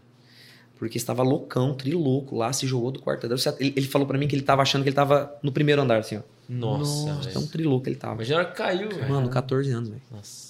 Então, assim, Isso. a parte adolescente é um, é um mundo que até hoje eu tô tentando entrar. Tá É ligado? Seven 11 mais. Não, Seven 11 mais. 11 mais, né, o nome. Que tem a Seven, Seven, Rede Jovem Seven, Aham. e dentro da Seven tem esse braço do 11 mais que é só adolescente, Só de 11 a adolescente. 17 anos. Legal. Daqui uma semana tem acampamento, tô louco, Aí. tô fazendo acampamento rolar, e o orçamento daqui, o orçamento de lá, mas tudo bem. Aí o que acontece? É, é, tá, tá celular, então eu comecei a ser treinado, cresci, me tornei supervisor de setor, fui como é, é, setor e na parte musical eu também comecei a crescer nisso. E aí eu comecei a ajudar os outros grupos. Não como líder, Sim. Mas como se fosse uma ajuda. Tipo assim, ó, Fábio, você consegue vir no nosso ensaio para ajudar as vozes? Ah, mano, eu gostava. Ah, claro, eu posso vir. E aí Mas eu morava na igreja também. Cara, de verdade, cara, é, é 24 horas. É 24 horas. É claro que nossos tempos como família, né, e tal, precisa ser bem, bem estruturados, né? A gente precisa aproveitar muito tempo, né, com a nossa família. Mas a igreja, mano, ou mano, o- a ovelha, ela precisa de cuidado. Ela precisa de você ou de alguém cuidando dela. Então, isso principalmente adolescente. Eu prego uma coisa hoje, semana que vem, tudo que eu preguei já foi distorcido por causa da escola. E aí eu falo para o apóstolo, apóstolo, é, é, é desumano eu ter a célula e um culto contra o cara dentro de uma sala de aula, ouvindo baboseira de professor, baboseira de pai de aluno, baboseira de aluno, dos amiguinhos, contra duas horas de culto e uma hora de célula. Não tem como, é muita oração e a gente tem que estar sem falar das redes, né? Sem falar das redes sociais. Que o cara, ele é, ele é pastoreado por gente que a gente às vezes nem sabe quem é. Daí Mas você, assim, você pega, tipo, o número que tem, ah, eu não sei quanto que tá, mas acho que é 9 horas de uso integral, né, por dia, né? 9 horas por dia. É, em competindo com uma hora num domingo. Num Como é que domingo. faz? Não, não tem como, cara. De verdade. Eu falo, apóstolo, tem que ser um trabalho muito. Então, graças a Deus, eu quero agradecer minha equipe, mano. Equipe do 11 mais é fantástica. Eu tenho uma equipe de uns de um 30, de uns 30. 11 mais é tipo a 4 É tipo a 4 daqui. a do É de adolescente. 11 a 17 anos. E eu cuido da, da faixa etária ainda que ainda muda, né? Uhum. Que é de 11 a 14 é uma galera. Uhum. Quando você tá fazendo de 3 14 para É 15 verdade. para 17 é outra. É outra galera. Então, é, ainda a gente tem um, um agravante É. aí. Eu falo com o pessoal, né, da, é, tanto do Bola quanto da Nova Aliança, assim, o pastor André e tal. Eu falo, mano, que loucura, mano. Esse pastor de adolescente é uma loucura, cara. Você tem que estar ligado 100% no celular. E eu não sou muito ligado no celular, né? Mas eu tenho. Eu tenho que ver o que, que eles estão postando, o que, que não estão postando, qual que é a trend, dar momento. Se não- E tá. Mas. E aí eu comecei, então, o fruto desse treinamento todo. Lembra que nessa história eu estava estudando para medicina. Nossa, verdade. Cursinho Então, fácil é. passar? Cara, eu estudava no Londrinense e eu fazia CPM depois. Nossa. Eu saía do Londrinense, eu ia fazer CPM, curso por matéria. Matéria, né? Você é imperativo ou você só. Cara, Gosta- eu sou ligado. Ligado? Chega a ser imperativo, mas é Não, ligado. mas eu sou meio ligadão, eu Aham, gosto, entendi. eu gosto disso. E, casei com uma pessoa que, cara, fantástica, muito inteligente. Cara, minha esposa é muito inteligente. O homem sabe, né? É, tá Ah, ela é, muito inteligente, eu peno. Eu peno, porque aí pra ter uma conversa com ela, você tem que saber o que você vai falar. Senão, Se você tentar tem dar um miguezinho, É, conversar tem com a mulher já é diferente. É, você já tem é. que saber bem, né? Nor- 90% das mulheres já é mais inteligente Max, fala, Max, fala, mano. A Na- não tem como passar mais pra trás. velho. Se eu me atraso, porque ela sabe. Fábio, você demoraria tantos minutos pra fazer tal isso, por que, que você tá me falando aqui? tá bom, tá bom, entendi já. Tá. Então, é, mas assim, eu, eu sou meio ligadão, tá ligado? Então eu tô fazendo as coisas, eu tô pensando em bastante coisa ao mesmo tempo. Mas é bastante coisa. E eu tenho que dar conta de tudo Nossa. né? Então, esse fruto eu acho que eu aprendi na íntegra. E vi muita gente dando problema. E vi muita gente dando problema em louvor, muita gente dando problema em céus, muito BO dentro de igrejas. Pessoas que estavam na equipe acabaram falando, saindo, falando mal. Então, eu como como filho de um cara do louvor que estava 100% dentro da igreja, não era pastor, Uhum. mas estava 100% dentro da igreja, ajudando ali a implementar a igreja, era como se eu estava vivendo, respirando o pulsar da igreja. Eu estava respirando cada etapa, cada aniversário, cada multiplicação, cada filha. Ah, multiplicou a igreja, então enviou para um bairro, enviou para outro, enviou para outra cidade e tal. Então eu vivi isso e eu sabia no tutano qual era o pensamento apóstolo. Quando ele estava bravo, por que, que ele estava bravo, oh, desculpa. Quando, no olhar dele eu já sabia. Então, tipo, eu, eu era aquele filho que, né? Uhum. Do mesmo jeito que eu sei do meu pai, eu sabia do apóstolo. Sei até hoje do apóstolo, né? E eu e os meus irmãos e, meu, e minha família. Então, tipo assim, nós éramos muito achegados, assim. Então, eu aprendi a liderar. Eu aprendi de todas as formas, de todos os jeitos, chorando, apanhando. É, ó, não é assim, tem que ser assim. E, e eu nunca me desviei, né? Hum, então eu nunca tive um período. É, eu fora, nunca tive um período fora da igreja. Entendi. Né? Tanto é que eu até sentei com o Theo, sei lá, um mês passado, e eu falei para ele que teve, na pandemia, ele lançou a música aí daqui a um milhão de anos. A música dele é um milhão de anos. Eu chorei horrores. Horrores, horrores. Eu falei para ele, Theo, eu, eu, naquele dia que você lançou aquela música, eu tava fazendo meu TSD, o Tempo Sós com Deus. Eu tava meditando a palavra, eu tava na sala, minha esposa tava lá no Covid, ela tava fazendo internação. Nossa, ela, ela tava ah, lá ela. Tava no olho do furacão, Não, né, cara? Ela, ela entubou junto com a equipe a primeira pessoa, de, a primeira menina que teve Covid aqui em Londrina. Nossa. Primeira. Cara, é zica. Muito zica. Chegou chorando em casa, vai embora daqui que a gente pode morrer, vai embora. Tá? Calma, eu casei com você na alegria, é. na, na, tristeza, na saúde e na doença. Então eu não vou sair de casa, não. Uhum. A preocupação dela, tá ligado? E aí Nossa. eu tava naquele dia sozinho em casa, ela tava de plantão. E eu tava lendo a palavra, comecei a orar e, e falava, Deus, ah, tanta coisa já aconteceu na minha vida, né? Tantos sonhos já que eu achei que eu ia realizar, mas o Senhor tem tanta coisa melhor para mim. Eu estou entendendo que os seus planos são muito maiores que os meus. Não subiu no meu coração ainda. Eu ainda nem sei o que vai acontecer comigo, porque viver com o Senhor é zica. É louco, é louco. Já eu não Paulo, sei. Né? É, é loucura Romanos, total. E aí começou a música. Eu lembro que lá começou, e daqui a um milhão eu é, é, ainda estarei, ainda estarei. E fala, né, que a canção não mudou, guardei azeite, permaneci de pé. Mano, Rapaz. eu urrava dentro de casa. Sozinho no apartamento, eu urrava. Senhor, é isso, na minha vida é isso. A minha canção nunca mudou. E aquele sentimento de nunca ter ido pro mundo pesou demais no meu coração de gratidão. Senhor, a canção nunca mudou. Desde criança, uhum. permanecendo de pé, eu guardei azeite, eu ainda tô aqui, eu ainda te amo, e daqui a um milhão de anos eu vou continuar te amando, e vou continuar te amando, e vou continuar te amando. Então, o dia que eu ouvi aquela música, terminou meu TSD, que eu já tava desmanchado no chão assim, eu olhei aqui bem a cara assim do Theo na, na coisa assim, falei assim, um dia eu vou conversar com esse cara. E um dia eu vou falar para ele assim, mano, a tua música me edificou muito. Porque parece que você escreveu a minha história. Eu não precisei me desviar para saber o valor que Deus tem na minha vida. Rapaz. Nunca é. precisei disso. E há um mês atrás. Foi, não, é, e ele veio pra igreja. quando ele veio pra igreja fazer o evento, é. eu lembro que eu não tive tempo de falar isso com ele. Entendi. Até porque, quando a gente sentou pra almoçar com ele, assim, antes dele ir pra conferência, a gente tem a costume de almoçar, né? E eu sempre fico com essa parte de ir com, com os artistas, cantores e tal, os ministros. E eu tava lá e foi eu, o Thiago, meu irmão mais velho, e o Alisson. Foi uhum. os três irmãos, o Vitinho não tava, tava nos Estados Unidos. Uhum. E a gente foi almoçar com eles. E quando ele sentou perto da gente, e a gente, e aí, Theo, como que tá? Não sei o quê, cara, que bom que você tá aqui, seja muito bem-vindo, a gente assim no restaurante. E aí ele começou a fazer pergunta pra gente. E aí eu lembro que ele falou assim: e aí, vocês são irmãos? É, a gente é irmão, vocês são tudo da mesma igreja? Sim, da mesma igreja. Mas, mas e você, Théo? Eu não sei o quê. E ele, não, não, calma aí. Mas e aí, o que vocês fazem aí? podcast. É, e aí começou um negócio diferente, tá ligado? Uhum. E aí, quando ele ficou sabendo que os meus dois irmãos eram pilotos, aí bugou a cabeça dele. Aí ele ficava assim: não, não, não, não, não. Vocês são pilotos de avião, de, de avião, que voa avião.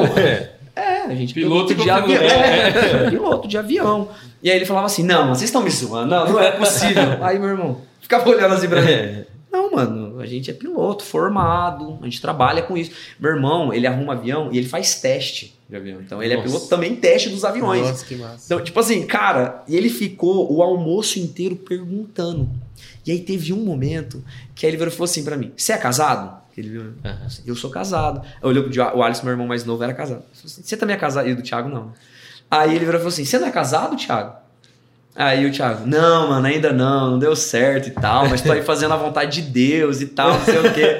Ele, aham, entendi. A gente acha até hoje Que ele que fez o meio de campo ali. que ele Tem um cara aqui, Piloto. É, vem aqui e tem um. Será? Mas ele falou pra mim que não, Ah. que foi de Deus mesmo, que ele não teve nada com isso. Entendi. É. Eu ainda acho. e aí, então, nesse dia não deu tempo de eu falar pra ele sobre essa música, Entendi. né? E aí, quando agora meu irmão casado, a gente sempre tá lá, né? E às vezes ele tá lá na casa, a gente vai tomar um café e tal.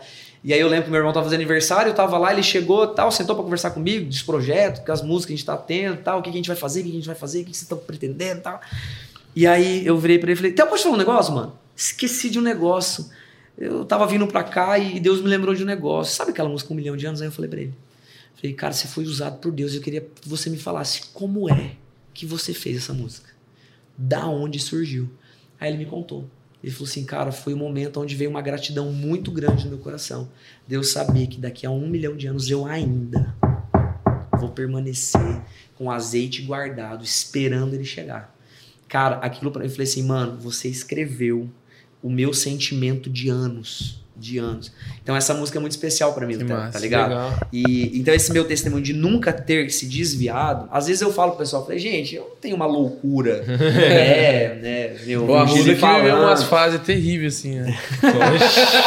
Ex-morto, Ex-morto. ex-bruxo. É, né? Não, Santo nós Jesus. três aqui é a mesma pegada. Não, não, aqui a mesa aqui tudo igual. É, Tudo igual, né? Então, e, e para mim, e aí às vezes eu falava, né? Eu falava assim, cara, eu não tenho um testemunho muito É. louco. Tipo assim, ah, eu fui, quase morri. Nossa, pegava um monte de gente, ia tal, fui pra faculdade, dei um louco, e não sei o que, e rodei. Tal, ah, todo mundo louco.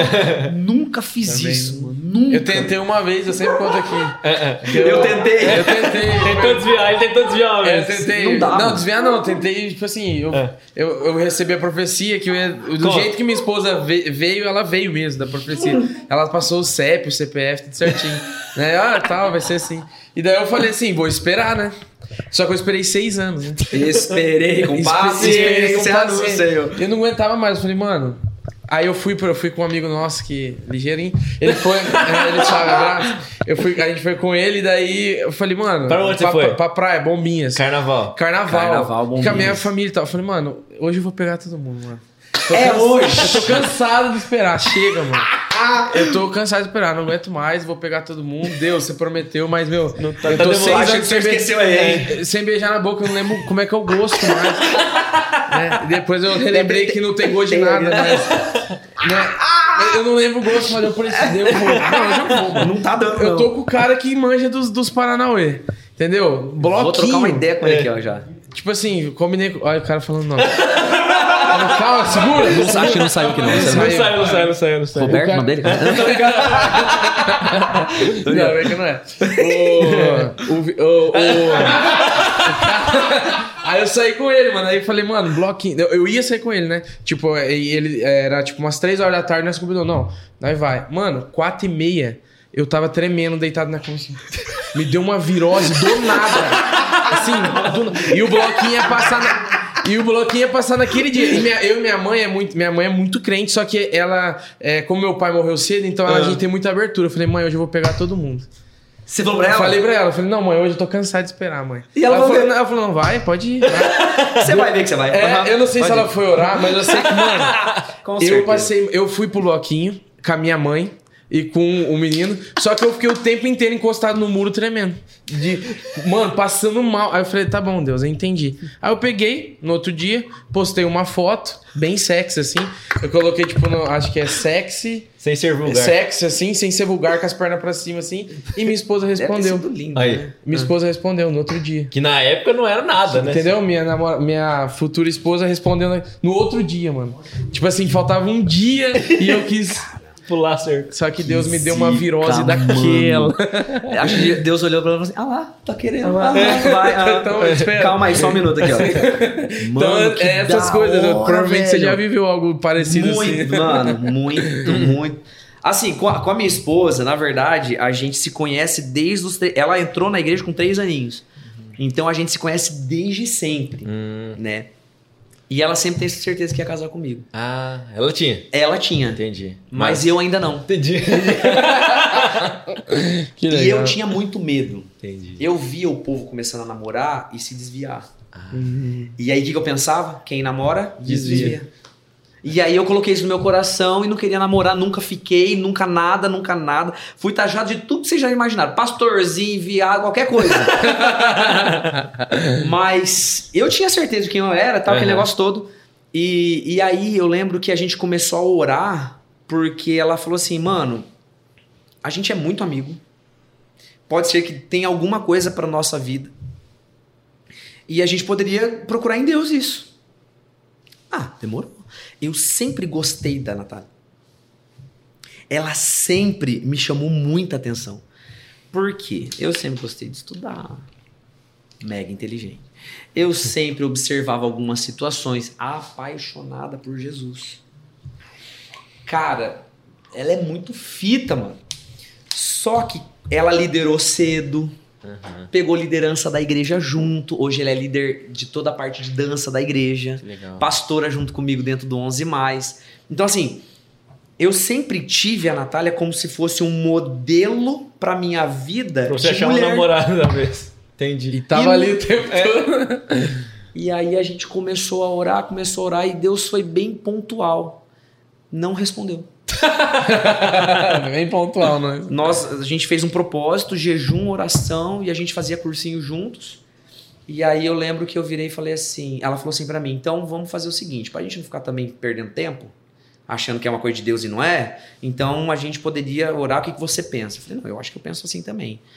E o meu medo também, como os dois eram líderes de igreja, imagina se os dois ficar juntos e dá ruim. Dar depois. ruim. Não, ia dar um climão ali. Ia ser... ia ser complicado. É. Então eu tive esse- sempre esse, esse zelo, entendeu? Esse É, zelo e tal.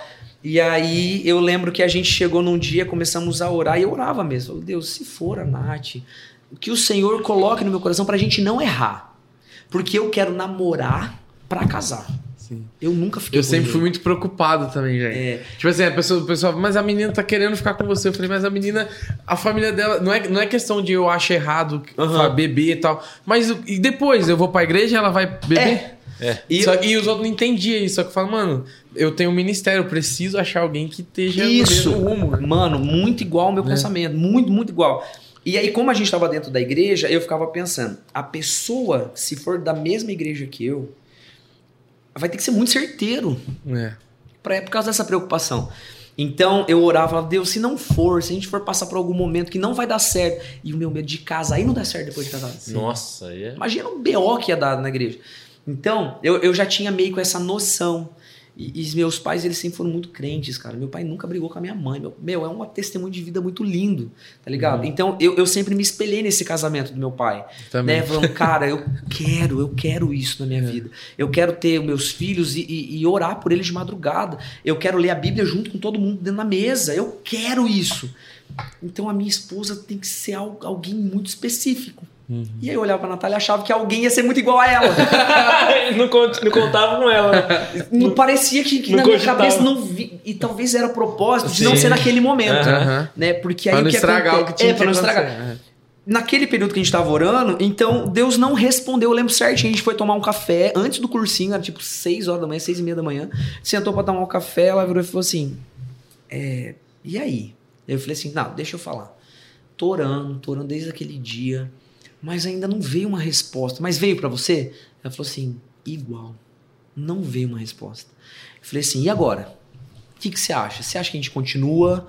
Se a gente vamos continuar orando, mas sem ter um propósito? Vamos continuar orando para as nossas vidas, continuar sendo um dos melhores amigos e tudo mais. Só que era engraçado, ela ia para os Estados Unidos e ela ficava tipo 3, 4 meses nos Estados Unidos. E aí eu ficava, como tinha o negócio, eu ficava de madrugada no MSN. Curte aquele negócio todo que você já sabe? a gente, é, Depoimento. depoimento. A gente ficava até tipo duas horas da manhã conversando, coisas de ministério. E aí, como que tá aí? Você foi na igreja tal, e você tá junto com a sua tia, você tá liderando alguma coisa aí? Porque ela tirava férias pra ficar nos Estados Unidos com a tia dela. Entendi. Então ela morava dois, três meses lá. Entendi. E depois voltava pra estudar no Brasil. E aí, o que acontece? Eu ficava conversando com ela. E, e ela ficava assim, mano, se não é pra gente ficar junto, por que, que a gente é assim? Então a gente ficou um tempo. aí Cara, ela voltou. sofreu, hein? É, entendeu? Só que assim, eu acho que foi, foi, foi saudável. Aham. Tinha sentimento. Sim. Tinha um sentimento de se apaixonar, de olhar e falava assim, cara. que Deus não fala, mano, uma vez? E eu lembro que eu tinha um, um, um, um- uma, um foco na minha vida. Com 24 anos eu vou namorar, vou noivar e com 28 no máximo eu vou estar casado. Então, dos meus 18 até os 24 anos, eu não namorei ninguém. Não Sabático. fiquei com ninguém e não estava preocupado. Eu tinha uma certeza no meu coração, mano. Que o dia que eu fosse namorar era ser a pessoa muito certeira isso. Só que a Nath foi morar em Maringá, que ela passou na UEM em segundo lugar.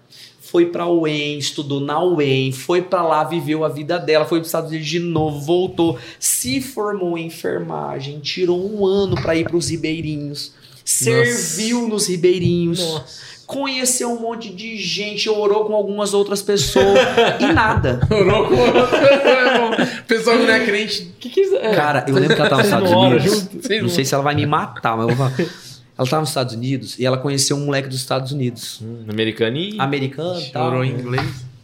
Tal, tava lá conversando com ele, ela me mandava.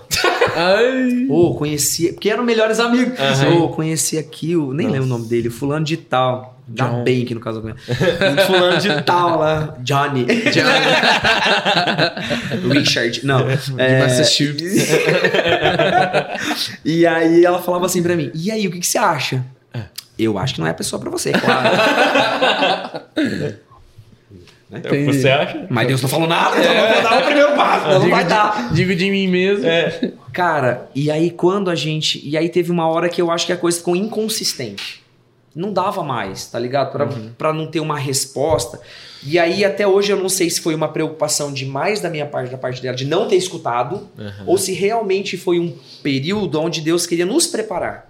Porque, mano, aí ela conheceu muita gente na UEM, ela foi para os Estados Unidos, ela voltava pro Brasil e ela ganhava gente para Jesus. Talvez, se a gente tivesse começado a namorar, talvez ela não teria ido para os Estados Unidos, não teria ido né, pra UEM. Sim. Porque eu estaria aqui em Londrina. Ela ia falar o quê? Não, eu quero ficar É. junto com meu namorado, quero ficar aqui, eu quero casar, Aham. quero ter aqui os meus frutos. Então, a gente acha que foi um propósito, né? E depois de um tempo, é, a gente voltou a orar. E aí, nesse período de oração, veio o pastor dos Estados Unidos, onde ele deu essa profecia. Que... E eu estudando pra medicina. Cara, eu fiz seis anos de, de, de Lembrando que essa profecia ele falou em off, né? É. Ah, foi Ah, off? é? Foi eu em não off. falei aqui a Não, profecia? você falou em off. Acho que agora eu não lembro mais. Eu já nem lembro Não tinha mais nem também. começado o podcast. Ah, é? eu- Eu falei- ah, É, então tá bom. Tem, tem uma profecia. É. Assim como eu tive uma profecia, tem eu uma também profecia. E aí o pastor dos Estados Unidos, que é um pastor que vem há muitos anos acompanhando a gente, então ele viu a gente crescendo tanto no ministério, ele orava muito por nós e tal, o pastor, o pastor Phil. E aí ele veio um dia e ele sabia que a gente estava orando pela segunda vez. Ele e a Charlene vieram, né, um- uns pastores fantásticos dos Estados Unidos, senhores já, deve ter uns seus setenta e tantos anos hoje. E, e ele falou: Deus me mostrou algo muito sério. Muito, muito, muito sério. E nessa época a gente falou: olha, nós, pastor, nós voltamos a orar. Mas a gente está orando agora com um propósito. Se Deus não responder mesmo, a gente vai tirar do coração isso. Aí ele chegou dos Estados Unidos ele falou assim: quero tomar um café com vocês dois. Aí a, a Nath, né, já é tradutora e tal, aquele negócio todo. Eu não, né? Mas eu falo inglês e tal, mas não. Aí ele virou e falou assim: a gente não precisa da tradutora, porque a Mônica também é tradu- tradutora. E ele ficava hospedado na casa do apóstolo. Entendi. Aí ele falou assim: ó, quero vocês aqui na casa do apóstolo, duas horas da tarde, tal dia, a gente quer tomar um café com vocês, eu e a Charlene. Aí a Natália virou pra mim e falou assim: certeza que Deus falou alguma coisa com ele. Talvez não seja sobre nós, mas alguma coisa que Deus vai fazer sobre a tua vida ou a minha vida, porque ele tá, quer com nós dois, né? Uhum. Fomos. Mano, A hora que ele falou da profecia, eu, eu chorava muito. Porque parecia que eu tive que fazer uma escolha, sabe? Ou eu queria ir pro meu sonho, uma coisa minha, ou eu queria ouvir o que Deus tinha para minha vida. E aí ele falou: Olha, eu tenho a gravação até hoje, pra você ter ideia. Hum. Ele falou assim: Olha, Deus me mostrou dois caminhos. Você tá feliz nos dois. Você tá feliz nos dois. Uhum. Mas um eu não vejo a sua esposa. Eu não vejo a Natália. Nossa. Aí ele deu o nome. Aí. Um eu vejo você cumprindo um desejo muito grande do teu coração. E Deus é bom. Ele vai conceder o desejo do teu coração. Mas o outro caminho. Ah, e aí nesse caminho eu não vejo é, você cumprindo. Ele usou uma palavra muito forte assim. É, contemplando. Eu não vejo você contemplando todos os projetos que Deus tem para sua vida mas você está feliz. No outro, eu vejo a contemplação de um projeto de Deus para sua vida, casado, muito feliz. Lembre-se, os dois, Deus está com você. Mas um, você não está sendo, você não está contemplando o que Deus tem. Cara, aquilo para mim foi muito Pesado. complicado. Até porque eu já tinha feito vestibular e o resultado ia sair. Ah, você tinha, e você achou que tinha ido bem? E eu tinha ido bem. Ah, tinha ido bem. Só que não alcancei. Entendi. Hum. Ai, gente, foi um dos dias assim mais dolorosos para mim assim, né? Porque eu sabia. Eu sabia que aquilo que Deus estava falando comigo era sobre a medicina, era sobre aquele propósito. Eu já ouvi vários outros pastores indo conversar comigo, falando: "Fábio, eu acho que Deus só a Nath estaria com você". Muitas pessoas vieram para mim, muitas pessoas falam assim: "Você não estudou o suficiente". Uhum. Cara, eu já estudei de tudo. Uhum. Mas sou ratinho de igreja, é. sou vacinado, né? Eu não fico, né? Tem costa larga e tal. Então eu acredito que Deus tinha um propósito muito grande na minha vida. Sim. E através de uma escolha minha. E depois daquele dia, eu escolhi tentar medicina de novo. Como não foi na, no Cara, amor, foi na de verdade. Rapaz, eu sério? já tava seis anos, cinco anos tentando. Eu falei assim, porque alguém me falou, você não estudou direito. Entendi. Entendeu? E aí eu, falo, eu não, eu não aceito isso. Uhum. É, tipo assim, eu não aceito isso. Uhum. Eu não quero que Deus seja envergonhado por uma falta minha. Uhum. Eu sempre levei isso dentro de mim. Uhum. Então, se é se, se, se a questão da, da, daquilo que o pastor Phil veio falar comigo foi uma coisa do coração dele e não é coisa de Deus, eu não posso desonrar o nome do Senhor. Aí eu me enfiei mais nos estudos. Nunca larguei ministério sendo líder, sendo cara, ministério de louvor. Fazer. Cara, estudei muitas madrugadas, muitas, muitas, muitas, muitas madrugadas, muitas madrugadas. Então, assim, só que aí veio o resultado de novo. Cara, eu ficava por uma questão, duas questões, três questões. E não ia. Teve um dia que eu fui fazer vestibular na UniOeste. UniOeste, lá em hum. Foz do Iguaçu. Eu saí do vestibular, meus pais estavam comigo. Aí eu virei para ele e falei assim: mãe, eu acho que a gente vai ter que mudar para cá. O campus eu acho que não era em Foz, era em outro, outra cidade. Cascavel, eu acho. E a gente vai ter que mudar, porque eu fui muito bem. Eu fui muito bem no vestibular. Cara, até hoje eu não sei o que aconteceu. Eu corrigi a prova. A minha nota passava. A minha nota passava. Eu mostrei, eu ia entrar com recursos. Por que, que eu não passei? Apesar da prova ter a discursiva. Tá. Então pode ser que a discursiva eu tenha ido muito mal. Uhum. Tá? Posso ser, posso ser. Mas eu sabia as questões. Então, eu coloquei nessa última prova, eu coloquei no meu coração, Deus, eu vou parar de dar murro em ponta de fraco, em, em ponta de faca. Eu vou parar. E vou aceitar o que o Senhor tem pra minha vida, porque chega. São sete anos, são seis anos, na verdade não foi pro sétimo. São seis anos tentando. E todo vestibular eu chorava que nem um condenado, que ia sair o resultado. Eu via todo mundo passando para segundas fases. Os meus amigos, meu, um monte de gente. Os meus amigos todos hoje, hoje sendo médicos, eu encontro eles uhum. e tal. Cara, e aquilo foi uma dor muito grande na minha vida. Né? Eu senti que foi uma entrega que eu fiz para Deus para conseguir assim contemplar o que Ele tem para minha vida. Sei exatamente o que ele tem, não sei ainda.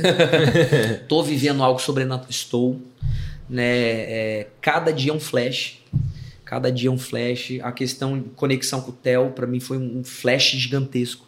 Eu quebrei o pescoço quando eu tinha 4 anos, não contei isso ainda. Caramba. Ah, mas deixa então. Tem uma perguntinha aqui que você vai contar. Pode tá, ser aqui entra nessa? Demorou, show. Então, é, e aí eu sei que muitas palavras, né, desde a barriga da mãe, aquele negócio e tal, e eu sei que se eu fosse para medicina eu não estaria indo esse lado. isso. Não seria pastor hoje de forma, não tem nem como ser. A química entrou no- antes ou no- depois disso daí?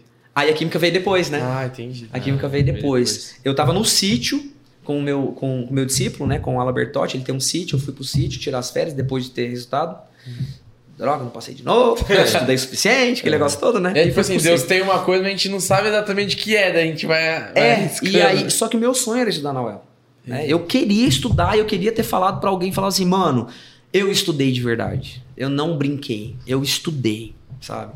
É, Se não foi porque é Deus algo- quis, é É. algo diferente. E aí eu tava no sítio e lá a conexão, a internet quase não tem, tava bem distante, perto da Argentina, assim. E aí a Nath, aqui em Londrina, mandou mensagem pra mim. Quando eu fui pra cidade, ela falou assim: olha, saiu que tem vagas remanescentes para alguns cursos da UEL. Se você tiver interessado, eu acho legal você começar a estudar. Pelo menos você começa, Não né? fica parado. não né? fica parado. Aí eu virei, eu pensei, mandei mensagem pra ela, falei assim, ah, eu acho que seria interessante. Aí eu fui olhar os cursos, tinha química. Uhum. E aí a química entrou, então, de verdade, eu acho que por causa do Wellington, pra eu ir lá Ah. estudar, arregaçar de estudar, não Sim. dormir e ficar quatro anos, cinco anos, um camelo estudando. Aham. Já uma que alma queria vale mais estudar, do que É. um e milhão, né? uma alma vale mais que o mundo todo, né? Aquele negócio todo, eu fui estudar, então. E ganhei, eh, ganhei o Wellington pra Eu tentei ganhar o Wellington, meu irmão veio e uma Ele pegou o peixe que já tava cansado. É, e aí, então, a UEL veio nesse período, tá ligado? Entendi. Então foi assim. Aí depois dessa profecia eu tentei mais uma vez e não foi dessa vez. E aí. E até agora solteiro nessa história toda. É. Até então solteiro. E aí? Aí- Depois disso. Depois de química? Ou- Não, aí na, química eu já tava casando. Ah, No ela, último ano de ela, química ela falou tava pra você é, fazer química, já, Eu já, tava, namorando. Não, tava orando, Orando. já com esses processos já. Entendi. Né, bem mais pontuais. Você orou quanto tempo? Cara, eu orei, eu, eu não sou muito bom com datas, mas eu, eu orei um ano, não, seis meses na primeira vez, e depois eu orei, acho que, tipo, um ano no máximo. Umas três oradas vale? Porque foi mais ou menos o que eu demorei pra decidir. Fica a dica. Fica a dica aí. Nos dois minutos. Deu certo, mas não é sempre, né? Cara, mas e aí depois a gente começou a namorar, a gente percebeu que Deus começou a fazer algo diferente nas nossas vidas. Começou a abrir algumas portas diferentes. Eu comecei a estudar na química, na UEL. É, eu vi que coisas começaram a ter uma velocidade maior, né? E aí os propósitos começaram a ficar cada vez mais, mais intencionais, né? Começou a ficar mais visíveis, mas parece que a visão realmente ampliou, assim. Uhum. Parece que falou, calma, eu acho que realmente existe a vida depois da medicina. existe vida depois desse sonho, né? Sim, Sim. sim. É, e aí a gente começou, noivei, e eu lembro que eu casei quando estava no último ano da UEL. E veio, a, né, um, um ano antes, né, veio a, como chama? Greve. Veio greve da Nossa. UEL. Aquela bagunça tudo. Marquei casamento para março, porque eu tinha certeza que eu teria já Terminado? terminado, dezembro para janeiro eu já ter Nossa. colado o grau, para fevereiro ali e tal. E março eu estaria casando. Nossa, travou tudo. Eu tava na lua de mel, olhando o grupo do WhatsApp, o pessoal falando da prova. Nossa. Eu perdi um ano porque eu tava casando. Caramba. E os professores não gostam, né, de reprovar aluno, Aham. É, quase. principalmente na química. Eles amam reprovar. E aí eu fiquei retido em algumas disciplinas e eu tive que fazer de novo o último ano por causa do meu casamento. né? Entendi. E é legal, né? Tipo assim, você, você é um cara que planeja muito, só que Deus vem e bagunça. Vai bagunçando, vai bagunçando. Ah, eu queria ir pra lá. Não, não, não. Não é pra. E aí foi mais ou menos assim, tá ligado? E aí eu casei no último ano. Aí no, no primeiro ano de casamento, então, a minha esposa fazendo mestrado. é, ela é, é- então ela fez residência em infecto, então ela é especialista em infectologia. Ela fez o mestrado, eu fazendo química, estudando de madrugada. Então às vezes ela chegava do plantão, eu estava acordado estudando. E aí ela levantava para ir trabalhar às 6 horas, eu estava indo dormir às 6 horas da manhã. Nossa. Para levantar às 8 para igreja. Recém-casado. Recém-casado. Recém-casado. Tinha que fazer alguns esquemas, né? Pra Dá uma alinhada. Dormir que é Pra dar bom, um né? esquema. Não era todas, né, todas as semanas, assim, porque tem semana de prova, É, né? Mas a- a- aquele ano, assim, eu Foi lembro que ela, ela jejuava por mim, ela fazia café pra deixar na mesa, ela falava, vamos lá, vai dar certo, vamos lá. Tá chegando, Tá é chegando. isso, é isso aí, vamos lá, vamos lá. Então, Casar é bom, né? Mano, é maravilhoso, demais. maravilhoso casar, ter uma vida, meu, Casar, se você é homem, casar com uma mulher, melhor ainda casar com uma mulher. Fica a dica. Cara, é maravilhoso você construir sua vida, ainda mais sendo propósito juntos, com o mesmo pensamento, cara. Acho que no namoro precisa ter muito isso. Sim. Cara, não sai namorando porque você precisa namorar, cara. Vê o que, que Deus tem pra sua vida. Se a menina tem um estilo de propósito meio que igual, vai rolar, hein? Agora, eu falo muito isso pros jovens, adolescentes lá da igreja. Primeiro que tem que namorar com propósito. Não é, ah, É. porque eu preciso. Não precisa só namorar, Não é né? carência, né? É, senão é carência. Precisa de água, de comida. de- Então é.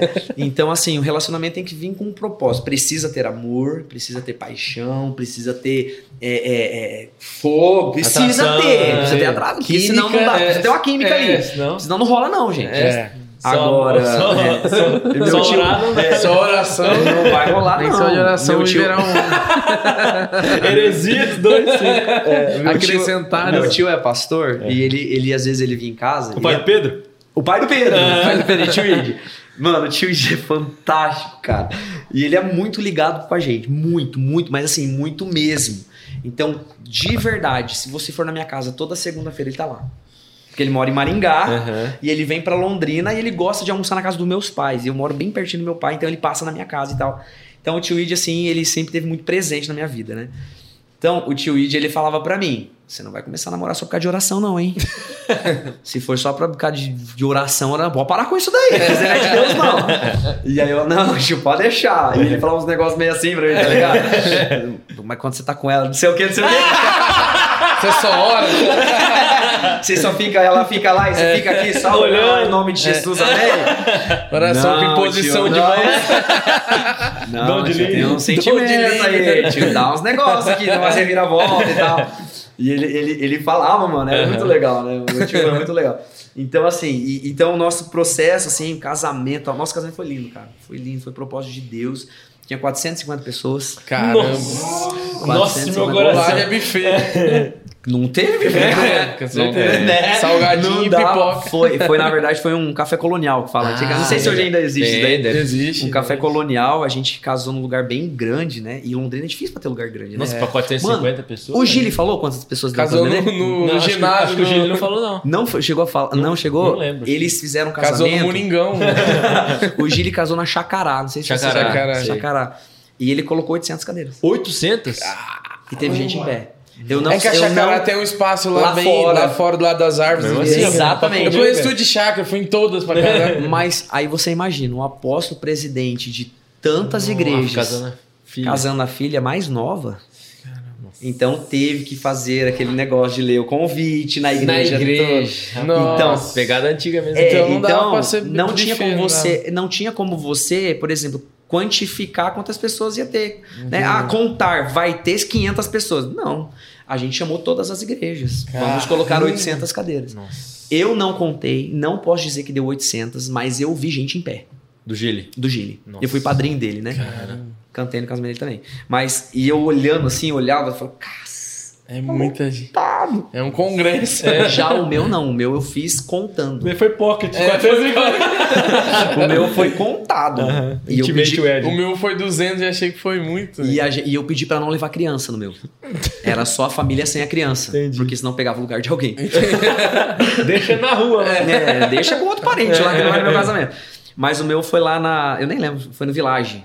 Ah, lá, sim. perto- sair lá, tá rodovia, ligado? né? É, Aham, lá. sim. Ah, lá também tem um baita espaço, né? Maravilhoso. Na época não era caro que nem hoje, tá? Sei, eu pra já pagar. sei, nossa. Lá, É, cara negócio. né? Desculpa. É, Não, Estudou não. no Hoje, é. casou no Village. Não, isso não vamos tem pedir, noção. vamos pedir ele emprestado pra ele não depois. tem né? noção, velho, que eu passo. Lembra que eu trabalho na igreja. Pra que medicina? Viu? Lembra que eu trabalho na igreja. 24 horas. É, então, assim, gente, é, o meu casamento foi, foi uma benção, mano. Eu, eu, eu louvo a Deus pela, né, pela família que eu tenho, assim, o que Deus tem feito na minha vida. Cara, o que Deus faz na vida da minha esposa, da minha filha. Hoje Vocês estão com uma nenê, né? Estão com uma nenezinha de um, um ano e dois meses. Maravilhosa. Uma Cara, outra fase já, né? Outra fase, esses dias eu postei, ela tava tirando tudo, do, do, os- todo aqueles potes que fica tudo pro chão. E, né, agora tá na fase de andar. Hoje à tarde, cara, hoje à tarde, primeiro assim, ela tem um ano e dois. Normalmente, criança com um aninho, nove meses, nove, um ano e um, já começa a andar. Ela não gostou de andar. Ah. Entendi. Então, no aniversário de, de um aninho dela, ela ficava em pezinho assim, né, Max? Ela ficava só em pezinho.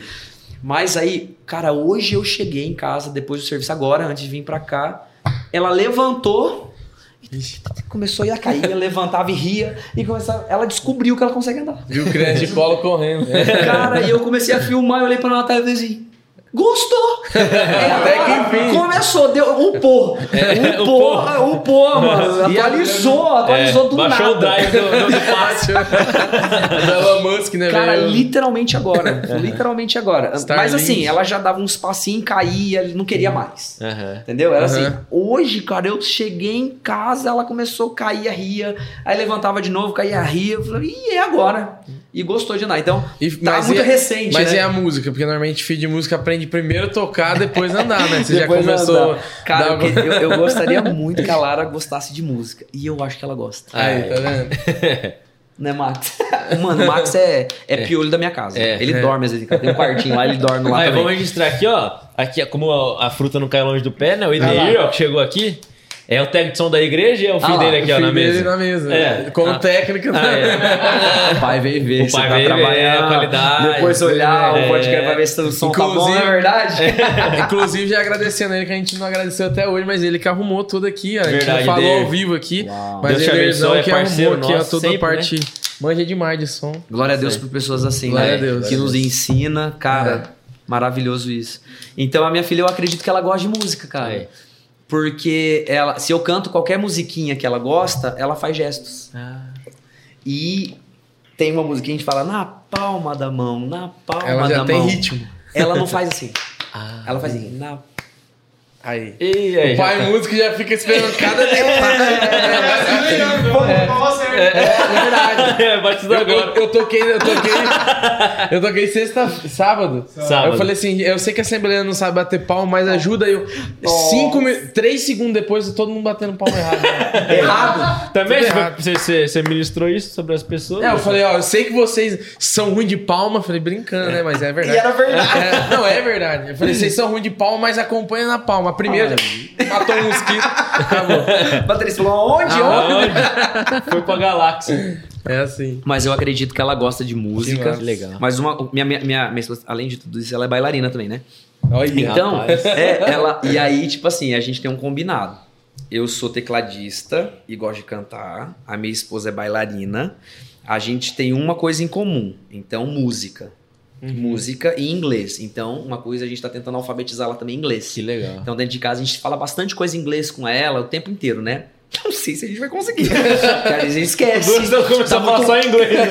É, tipo assim, tá, tá chegando em casa, precisa resolver um negócio rapidão, ela pega no sei, não fala inglês, fala em português, que mais fácil. Mas assim, a gente tem alguns, algumas, né, alguns pontos assim que a gente quer fazer, que é já meio que educar em inglês ela e que ela goste de música, espero.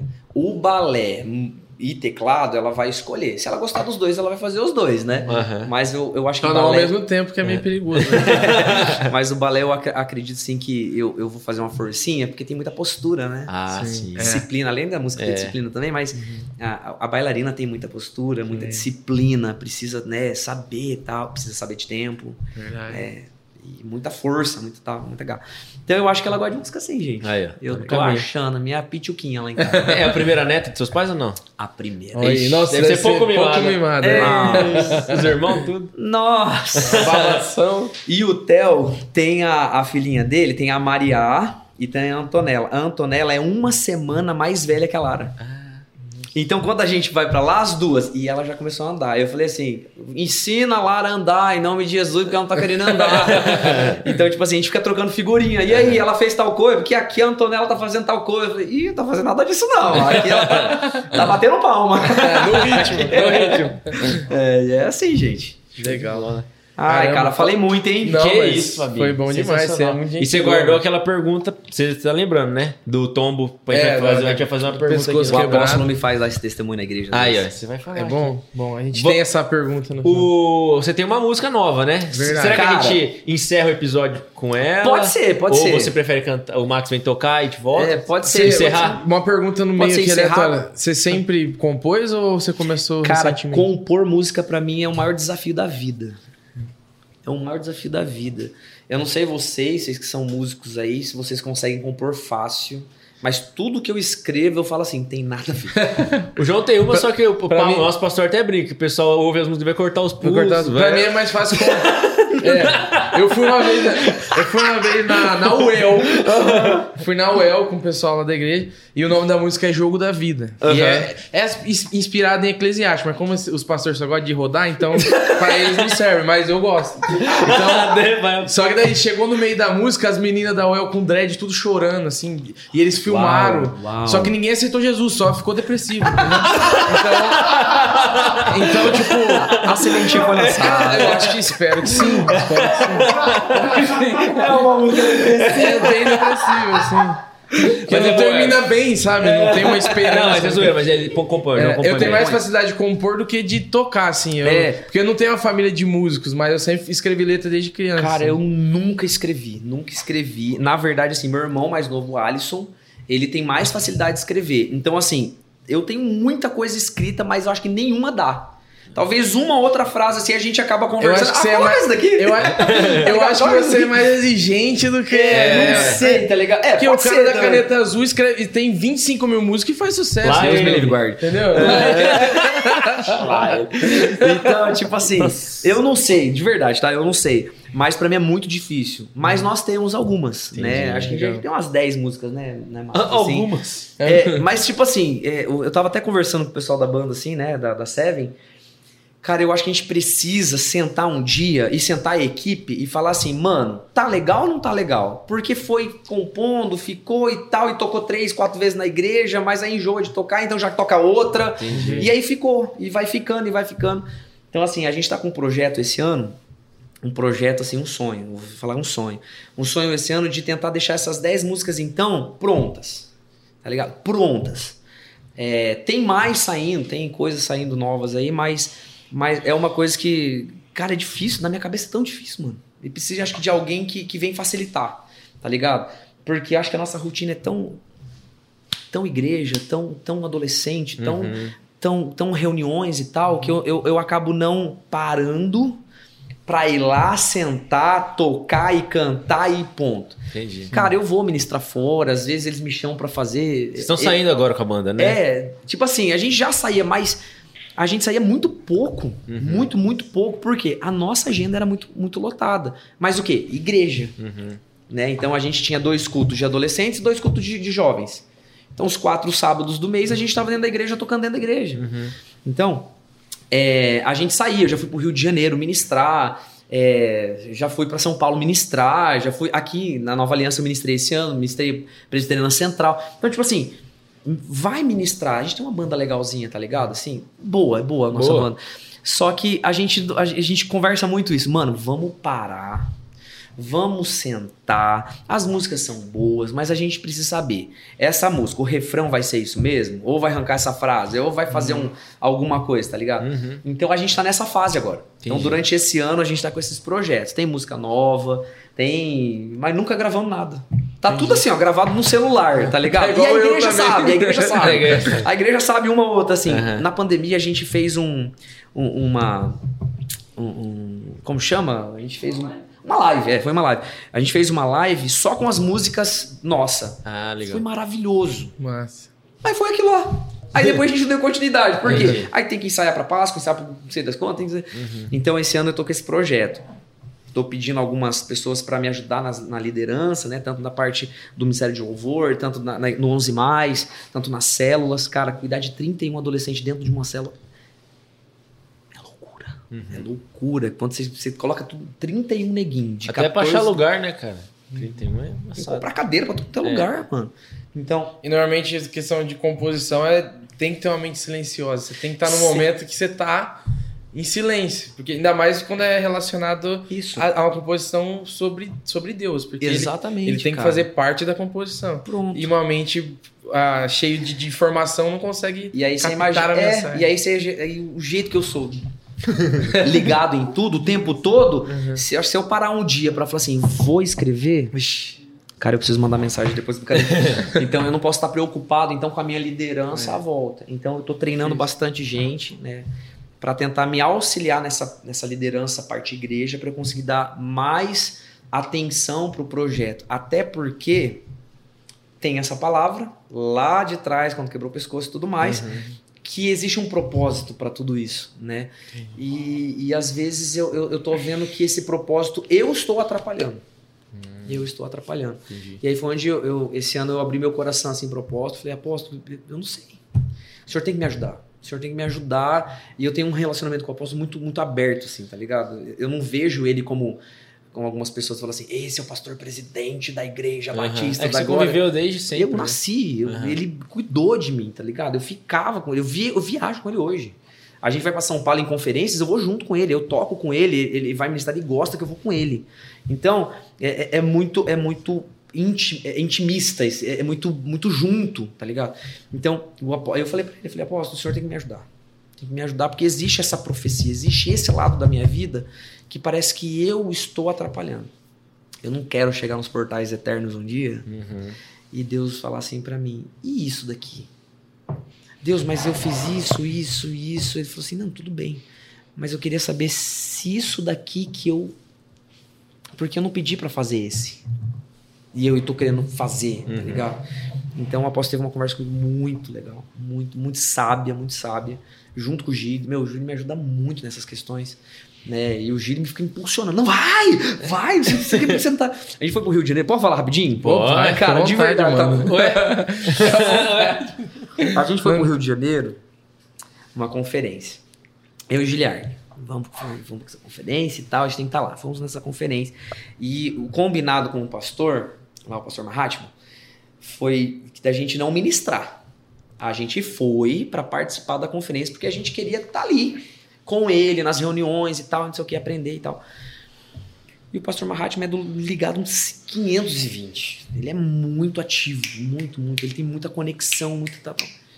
E aí na conferência a gente viu o grupo dele maravilhoso, a igreja dele, que grupo, que, meu, que nível de ministério de adoração, que banda, que tudo, que negócio. Você fala, cara, que, que top. E aí ele viu a gente lá, ele colocou a gente atrás de um quartinho perto da bateria pra dormir. Pra dormir na igreja. A gente Entendi. achou que a gente ia dormir em outro lugar. ele já falou, não, vocês vão ficar aqui na igreja mesmo. Aí eu eu olhei pro Guilherme e assim, gente vai ficar aqui. Dentro da Armado. igreja." E aí a gente foi, a gente ficou atrás da bateria, a gente ia dormir, aquele som passa na tal. E no terceiro dia, eu acho no segundo ou terceiro dia, o Mahatma tava terminando o último culto da noite da conferência, ele virou e falou assim: E Deus colocou algo no meu coração essa tarde, eu gostaria de perguntar pra vocês aqui. A igreja lotada, assim, uns 400 pessoas, assim, jovens. Aí ele virou e falou assim: é, Se a gente abrir agora aqui uma. é, como foi? Foi uma, uma vigília. Se a gente abrir uma vigília aqui, vocês ficam. A igreja, aleluia! ai. Eu olhei pro Juliano, caramba, o cara é fumado, né, velho? Tá o dia inteiro na conferência e tem mais vigília, Vigília. à noite, depois das 10. Caramba. Amém, glória a Deus. A gente vai estar na igreja mesmo, vamos É. ver como que é a Tamo vigília, né? velho? Aí eu lembro que eu virei pra ele e falei assim, Gile, vamos ver essa primeira 40, esses 40 primeiros minutos aqui da vigília. Depois a gente vai, já que o nosso quarto é ali. Já vai dar uma A gente bodada, vai, né? vai lá, vai descansar um pouco. E no outro dia é pancada de novo. E aí a gente ficou nesses 30 primeiros minutos. Quando foi dando ali perto das 11 horas e tal, hoje ele fez assim, vamos. Falei, bora. Aí veio rapidinho assim um, um- um- um- tipo um obreiro assim, tipo um, um dos líderes lá deles Aham. assim correndo e falou assim: "Fábio, Fabinho, Mahatma tá pedindo pra você subir no altar". Hum, Eu o convidado era no ministério. Eu subi aonde? Pra quê? O que que eu tô fazendo? Eu tô aqui só participando, tô indo dormir. Não, não, não, não. É pra você ir lá. Lá em cima. Meu, a igreja tá pegando fogo. Bandeira pra um lado. E gente rodando, pegando cadeira. Oh, em nome de Jesus. Pegando cadeira e tal. Tiroteio. Mano, a igreja tava um caos na unção, assim, tá ligado? E eu curtindo aquilo, aí sobe, sobe, sobe. Aí eu lembro que era o, o nome do menino lá era Max também. Tava no teclado assim, carequinha e tal. Ele fez assim pra mim. Não nada. Aí o Gili, vai! Vai! Vai que não é você, né? E se eu for, você vai pra bateria, porque o Gili é batera. Ah, é batera? Ele é batera. Se você for, você vai pra. contou. Você vai pra bateria. Ele falou, não demorou, eu vou, eu vou, eu vou, eu vou. Falei, então demorou. Aí eu subi, eu falei assim, o que, que foi, Max? Ele falou assim, apóstolo Mahatma tá pedindo você pegar adoração aqui. Eu falei assim, caramba, mano, tô sem fone. Tá nada não, tá o meu. Tô sem fone, Ricardo, desculpa. Ia tô dormir? Sem... tô sem fone. Cara, que desespero na minha vida. Por quê? E era em si Si bemol. bemol. Ouvi a mão do cara, tinha ré, fá, si bemol. Ah, não, tá não, Aí, aí que que eu olhei? Aí eu falei assim: não, demorou, demorou. O que vocês estão tocando? É pra você liderar a adoração. Colocou o microfone, deixou, e o grupo dele começou a ir embora. Ficou eu em cima do altar. Nossa. Tipo Gabriel Guedes, né? É. Mano, em nome de Jesus, a igreja sentou. Pra ouvir. Rapaz. As bandeiras pararam, Um As cadeiras climão. começaram a ficar no lugar certo. E eu comecei a olhar e cantando, gente. Aleluia e tal, não sei o que, tentando deixar. O clima. E eu lembro certinho que eu fechei o olho e falei assim: Senhor, eu não tô aqui, eu não era pra eu estar aqui, mas já que é pra eu estar aqui, que o Senhor se manifeste nesse lugar, porque não sou eu. Se, o- se tá dentro de mim o Espírito Santo é o mesmo Deus que tá aqui junto, então vamos lá. E eu fechei os olhos, mano. E aí comecei. Eu comecei a ministrar, se eu não me engano, era quase meia-noite. Eu fui até às seis da manhã. Meu Rapaz. Deus. Era pra eu ter ido dormir. E o Gil na batera. Ele foi mesmo. Foi na bateria. Claro, né? Você vai arrebentar a cara dele. Mano, você nunca mais vai. Cara, eu lembro que aí quando eu fechei o olho, depois de uns 10 minutinhos, eu abria o. Tava todo mundo de novo. Voltou. Só que ficou esse ponto de interrogação na minha cabeça. Por que que parou? Por que, que a igreja sentou? E a igreja sentou. Aham. Não tinha as 400 pessoas, eu acho que tinha ali umas 60, 80 pessoas. Aham. Eles sentaram. E aí, depois do outro dia, beleza, acabou, só que isso ficou na minha cabeça, mano. Ficou me incomodando demais. Eu fui dormir depois no outro dia. Dormi. Fui tomar um banho pra depois voltar, né, pra conferência. E eu olhei pro Giliard e falei, Gili, você percebeu que a igreja sentou? Eu falei, mano, percebi, cara, que desespero. Porque aí eu comecei a tocar mais forte, achando que eu tava saindo som e tal. Eu falei assim, não, Gili, eu orei, cara. Ele falou, não, eu também orei, cara. Quando já se viu, a gente ia, ia queimar o nome da igreja Batista da Glória. Porque os ministros de adoração Da Batista da Batista tá vindo pra cá e não sabe ministrar. Nossa. Cara do céu, que desespero, mas deu tudo certo no final. Aí fui sentar na mesa com eles, com os, os galera assim, comecei a conversar com a galera. E eu falei, ô gente, posso perguntar um negócio pra vocês? Vocês lembram que ontem à noite eu ministrei na vigília e tal? Posso perguntar por que, que vocês sentaram na hora que eu comecei a ministrar? Ele falou, não, é porque a gente tem um- um- algo dentro do nosso coração que a gente precisa saber do que, que você se alimenta primeiro. Pra depois nós nos alimentarmos juntos Rapaz. o que, que você oferece, qual é o tipo de alimento que você está no altar oferecendo. Se esse alimento é estragado ou se não tem nada para oferecer. E quando nós percebemos que você tinha o que oferecer para o próprio Deus, a gente também tinha. A gente começou a oferecer um mesmo louvor, uma mesma adoração. Cara, aquilo me marcou, mano. Toda vez que eu ministro num lugar hoje, eu oro, eu falo, Deus, se eu não tiver nada para te oferecer hoje, a gente nunca tem nada, Uhum. entendeu? Sim, é o sim. nosso coração, é esse negócio todo. Mas você não pode oferecer aquilo que você não vive. Uhum. Você não pode cantar de Deus aquilo que você não sabe. Né? Eu falo muito isso pra galera, falo, cara, se você for pro altar, você for pregar, se for ministrar, se você não tem uma vivência com Jesus, não vai, mano. Você vai passar vergonha. Você vai falar de um negócio que você não vive. As pessoas não vão. Então, é, esse dia né, da, da- da coisa ficou marcado. E aí, eu acho que esse negócio tem um link nas músicas. Hum, entendi. Se eu for escrever uma música que não tem a ver com Uhum. uma vivência com Entendi. Jesus, se ele não tiver ali, pra que, que eu vou escrever?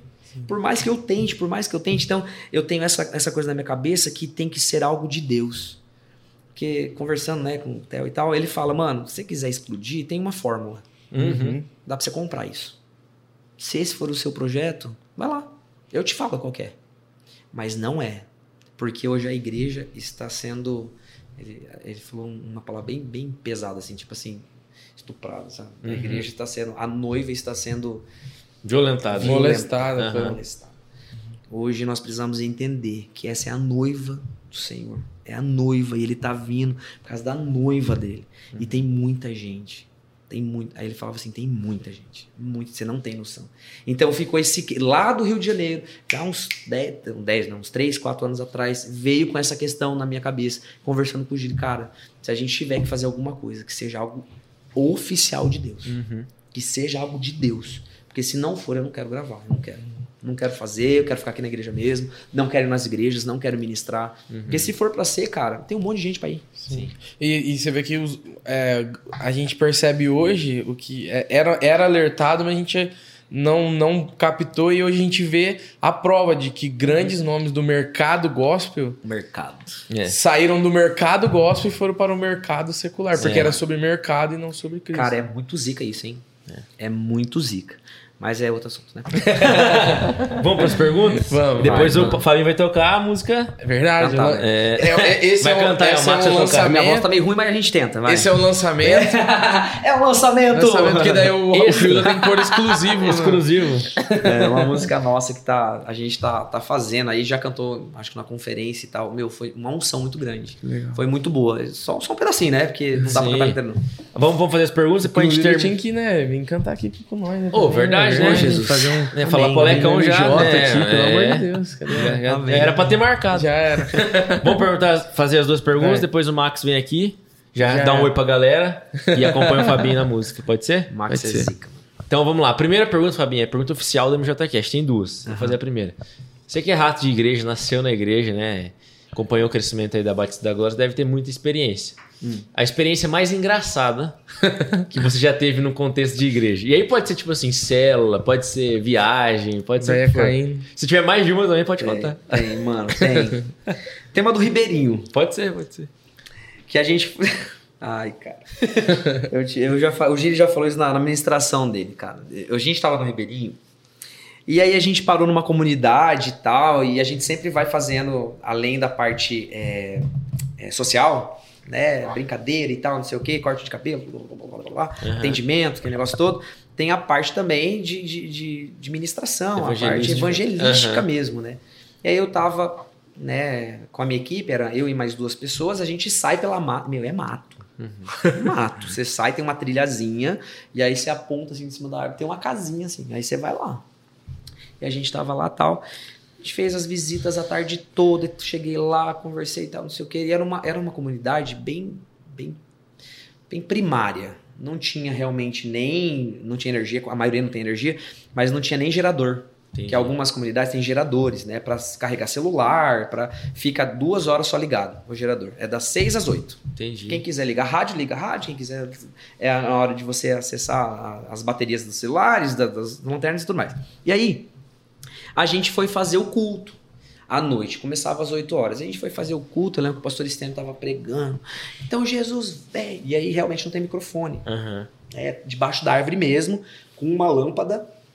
E a gente lá, mano. E se você quiser aceitar Jesus, então eu gostaria. E a gente lá, eu aqui e tal. Foram algumas pessoas na frente. E aí a Damares, que é a nossa, uma das nossas missionárias também, ela tava ali orando por uma mulher. E a mulher começou a dar uns. Hum, nossa, entortado. Entendi. E começou a falar meio alto, Meio grosso. tal, meio grosso, dar uns gritos e Quem tal. tá aí? E a É. Damares olhou pra mim. Aham. E eu tava orando por um carinha, né? Tipo assim, gente, eu orando, Deus, obrigado pela vida dessa pessoa, porque ela tá aceitando, né? Aquele negócio todo, aquele feedback. E aí eu falei assim, já tô indo aí. E aí eu fui ali e tal. Não porque eu ia expulsar nada, não, tá? Mas porque tinha uma criança no colo dela, da, da Ah. menina, da mulher. no caso. Entendi, E entendi. eu falei, eu pego a criança e a Damares continua fazendo oração. Não, não vou me intrometer nisso daí, né? Só que na hora que eu cheguei, a Damares pegou a criança. Ah, ligeiro, né? Eu fiz assim. E tava já começando, já. Eu falei assim, ah, vou ter que orar expulsando, cara. Só que aí você não sabe, porque, tipo assim, será que vai. Manifestar. Ou será que as pessoas vão ficar assustadas Aham. dentro de uma comunidade? E os obreiros ali daquela comunidade, será que eles fazem um trabalho nesse sentido? Entendi. Só que manifestou, cara. Eu falei, e aí eu vou ter que expulsar? O Estênio gritando lá, que você que aceitou Jesus, glória a Deus, e eu gritando com o demônio, em nome de Jesus. Mano, essa mulher deu um rapapé em mim. Um rapapé, em mano. nome de Jesus, eu caí no chão, Meu em Deus. cima dela, e ela começou como se fosse um boi. E eu em cima dela e tentando ir no ouvido dela pra falar, sai! Mano do céu, a minha cara arrastava no chão e folha no cabelo. O meu óculos Meu ficando desse jeito. A hora que eu falei, sai, em nome de Jesus, demônios, ela sai, no nome de Jesus. Aí ela parou. Eu Meu levantei. Deus. Cara, o Giliard ria, mas ria. Porque ele viu eu em cima da mulher, cara. Meu Deus. Tentando ir no ouvido dela, porque ela começou a fazer assim com as mãos pra não ouvir, né? Pra não Aham. ouvir. A hashtag hoje vai ser cowboy exorcista. É, eu falei, demônio, rapaz! Touro bandido. Cara, Todo eu lembro todo que em nome de Jesus a minha cara ficou com barro. Porque a minha cara arrastou no chão. Nossa. Porque eu fui tentar. Mano do céu. E ela empurrava, ela ia pra frente, ia tal. Touro mecânico mesmo. Era um Agora legião. você imagina depois que a gente chegou no barco. Não. Eu com a cara, eu tentei limpar, mas aí ficou uma, de terra. uma folhinha aqui em cima. A equipe toda, que a gente dorme dentro do barco, né? A Aham. gente entrando no barco, pega o barquinho, vai até o barco lá e tal. Quando eu cheguei, o povo deu risada, contando pra todo mundo. e vocês não sabem, Fabinho, cara! Foi o demônio. Teve não sei das quantas o demônio do boi, cara! Mano, foi. E aí eu descobri que a mulher era uma, como se fosse uma feiticeira. Ah, Nossa. você pegou o bichão mesmo ali. Eu não queria, né? É. Nossa. Era nada mais. Eu fui lá. Imagina dar mais, né? pegando, pegando a criança e ela que pegou a criança. Cara, mas foi, uma- foi muito engraçado, porque, tipo assim, tudo bem, eu já expulsei demônio em outros lugares, assim, Aham. mas arrastar a cara. Aquele bravo, demônio. mano. Eu fiquei bravo, capeta do inferno. Fez ela arrastar a cara no chão, Olha ele mano. expulsando. É. Capeta, Capeta do inferno, desgraça de capeta.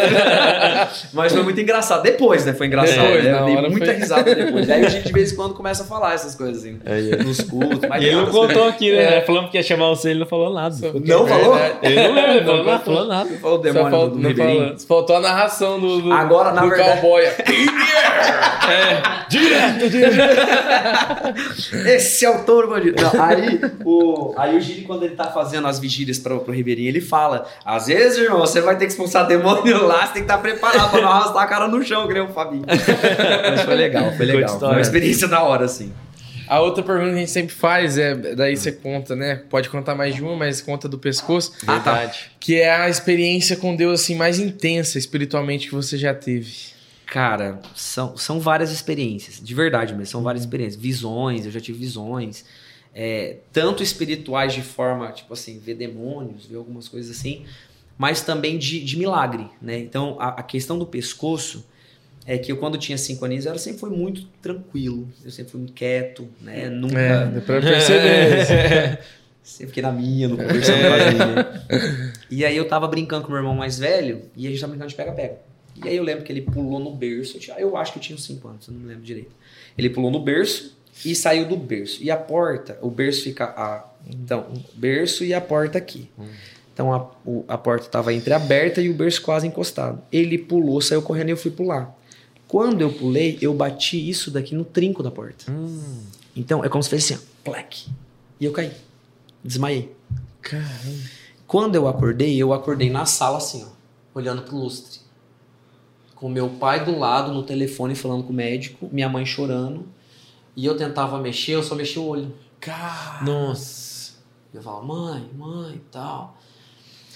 E aí ele. O médico falava assim: você não mexe, você não mova ele. Por favor, não mova, não mova, tal, aquele negócio todo. Eu, eu falo dos detalhes assim, porque minha mãe contou várias vezes na igreja. né? E aí eu lembro que a gente chegou no, no, no hospital, fez a radiografia. E a, radiografia deu, se eu não me engano, é a C3 que ela quebrou. A C3 quebrou. Mas não chegou a, a medula. Entendi. Não, não, não extravasou a medula, não, não Aham. mas quebrou. E aí o médico falou assim: primeiro, que já é um milagre ele tá vivo. Segundo, que pode ser que isso cole. A, a- a C3 colhe uma na outra bonitinho. Se não colar, ele vai ter que colocar um pino. tá, amém, a gente não aceita isso, mas vamos Mas os você foi- você procedimentos. tava andando, ou não? Não, eu mexia a mão, eu mexia o pé, Tá. mas eu não andava. Eu Entendi. não. a- Porque eu tinha uma sensação, qualquer coisa que eu tentava fazer assim, meu pescoço ia cair. Entendi. Não tinha essa sustentação. Nossa, Nossa. E, cara, até hoje eu tenho essa sensação. De, de lembrar da sensação. A sensação não, Aham, mas é. Ah, tá. de Achei que lembrar. toda hora você- é, não, vai cair. mas eu lembro. Segura aí! Segura aí! Imagina no touro como é que foi. O inimigo é sujo, Igual né? aqueles cachorrinhos de paralelo. Mas a sensação eu lembro. né? Com estranho. 5 anos e tal, eu lembro dessa sensação. E aí, eu fiquei 40 dias com, com gesso daqui até a minha cintura. Nossa. Uma criança de 5 anos. Aí tinha um furo aqui, aqui e na orelha. Nossa, nunca vi isso, velho. E aqui, ó. É, Era como se que fosse uma imobilizar capa- ele inteiro. Tudo. Pra eu conseguir andar no carrinho. Então tem fotos, né? Na, na minha família toda. A família Ferreira tem minhas fotos assim, porque foi. Minha família é Ferreira também. Aí. A sua, Aí, a Pedro. gente é primo, parça. Mano, pode ser. O Pedrinho, será que é? Então, assim, Eu sou a mais gente bonito, tem, né, mas- É, ah, tudo bem, né? E aí, cara, eu lembro que, eu lembro que, tipo assim, fi- nós ficamos, eu fiquei 40 dias com isso daí. Eu lembro de querer andar. Eu lembro de querer brincar. Eu lembro, tipo assim, 40 de ver a galera, os meninos brincando de bola, eu querer, mas minha mãe, não. Só que eu tentava levantar. E pra tomar banho? Meu Deus. Mano, era, sabe, paninho? Ela colocava assim, ó. Mano, Ia passando. Você, então, Paninho. você com isso aí. você tá doido. Eu quase morri também, caí. Ia de também. gesso bastante. É. Mano. Sabe o cara do filme do Gente Grande que ele cai e dele fica com a mão assim? Praticamente Da tirolesa, né? Tirolesa. Aí cai a flecha no pé dele final do Aí, cara, eu lembro que eu tentava levantar do carrinho porque eu queria sair correndo. E na minha cabeça eu tinha essa força pra ir, minha mãe segurava. Então ela, ela tentava não deixar eu fazer esses movimentos justamente por causa do gesso. Aham. Né? Quando deu os 40 dias, a gente foi tirar o gesso. Até então, o médico disse que a probabilidade Era de colar certinho. era muito grande, né? ainda mais por ser criança. Gente, arrancou o gesso, eu lembro certinho. Arrancou o gesso, Ai, ele fez a radiografia e não tinha colado. nossa. E aí ele colocou aquele colar em mim. Aham. E eu fiquei com colar. Só que eu já movimentava melhor a minha mão. Entendi. E os pés e tal, muito melhor, né? Eu já consegui. E aí ele falou assim, mãe, olha, falou pra minha mãe, né? Falou, olha, a questão do Fábio é grave e é muito complicada. É, ele tá saudável, mas a condição dele não é boa. Porque qualquer movimento brusco do pescoço, se pegar a coluna, ele morre. Nossa. Então ele precisa urgentemente fazer uma cirurgia para colocar um pino para não deixar esse osso Sai. fazer assim. Aham. Senão já era. E mãe falou: Como assim? Não, ele tá saudável, ele não, não vai fazer isso. Não, ele precisa ir. Londrina não vai fazer. Aqui em Londrina não vamos fazer essa cirurgia. Ele vai para Curitiba. Eu não lembro se é Curitiba ou São Paulo. Eu sempre falo isso. Eu não lembro se é Curitiba ou São Paulo. Ele vai ter que ir para fazer essa cirurgia. Então saia do hospital, vai para casa com ele, que daqui três dias mais ou menos vocês vão viajar. E, e eu já quero te falar que pode ser que ele saia tetraplégico ou saia morto. Ele não pode sair do jeito que ele tá hoje para o resto da vida com colar cervical. Aham. né? E aí falou assim: não aceito, entendo a parte, mas eu não aceito. Então, obrigado, a gente vai ir para casa. Só que ao invés de ir para casa, ela foi para igreja. E aí eu não acho que foi numa quinta-feira. Eu acho que foi uma quinta-feira que tinha culto na igreja à tarde também. E aí ela chegou, ficou esperando o apóstolo chegar, o pastor Enoque, e o pastor Enoque chegou, eu tava lá, e ele, e aí?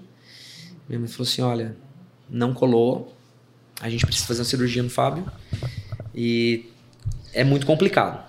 Aí, pode, o senhor pode orar? Aí o pastor falou assim: olha, vamos fazer o seguinte, a gente vai começar o culto daqui a pouco, fica aqui no culto, a gente, quando estiver acabando o culto, a gente ora por ele. Pode ser, claro, pode ser, tá? A gente ficou no culto. Até o transporte do hospital, até, eu gente, eu tinha cinco anos, mas esse negócio ficou gravado na minha mente. Eu lembro que minha mãe colocou o cinto em mim porque eu achava que eu ia voar. Do ta- eu acostumei com o peso. Ah, Tá ligado? Eu não sei se vocês já colocaram. Sim, no braço. Quando já. você tira, parece que fica mais leve, né? Aham. Então, como ficou daqui até aqui, eu achava que eu ia voar. E eu ficava, mãe, eu vou voar, eu vou voar. E ela colocou o cinto. Aí, Ela colocou o cinto, engessada. Ela colocou o cinto e eu ficava assim, ó, segurando no cinto porque eu achava que eu ia sair pela janela. né? E aí a gente ficou no culto. Quando chegou no culto, tal, não sei o quê, e aí eu posso falou assim: olha, queridos, então a gente vai orar agora pelo Fabinho. O Fabinho tá com um processo complicado, o pescoço dele ainda não voltou, a gente sabe o que aconteceu com ele.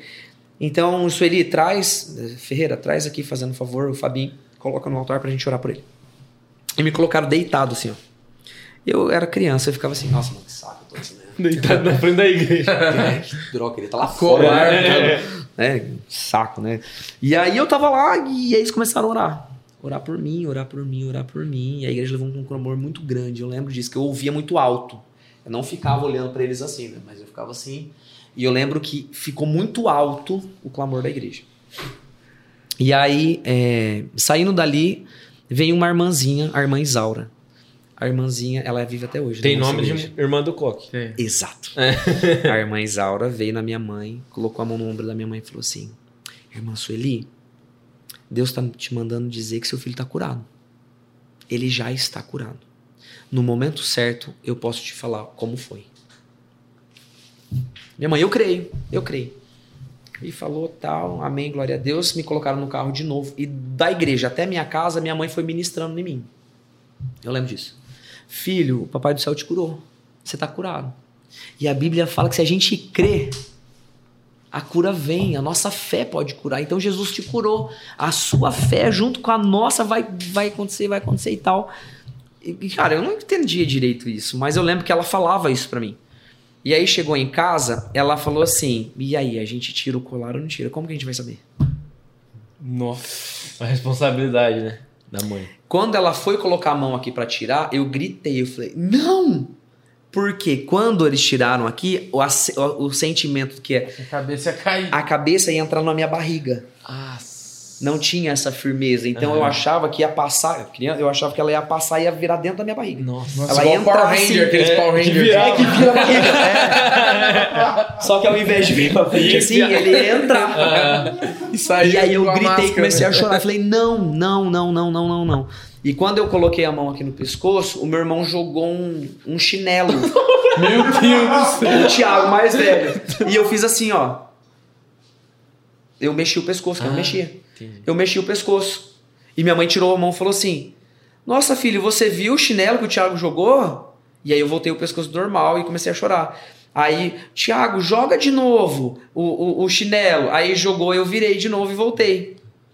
Minha mãe começou a chorar. Filho, será que tem um aviãozinho? Thiago, faz um aviãozinho pro Fabinho ver. Ele fez um aviãozinho direito. E eu comecei a mexer o pescoço assim, ó. E eu não mexi. E ela falou assim: Viu, filho, o seu pescoço já tá sarado. E aí ela veio e tirou. Mano, que fé, velho. Mano, É. até hoje. Rap... Nossa. Foi um milagre. Foi um milagre. Literalmente. Porque a radiografia tá lá. Você nem fez outra. Depois, depois de alguns anos eu fui fazer. Caramba, É, alguns anos eu fui fazer.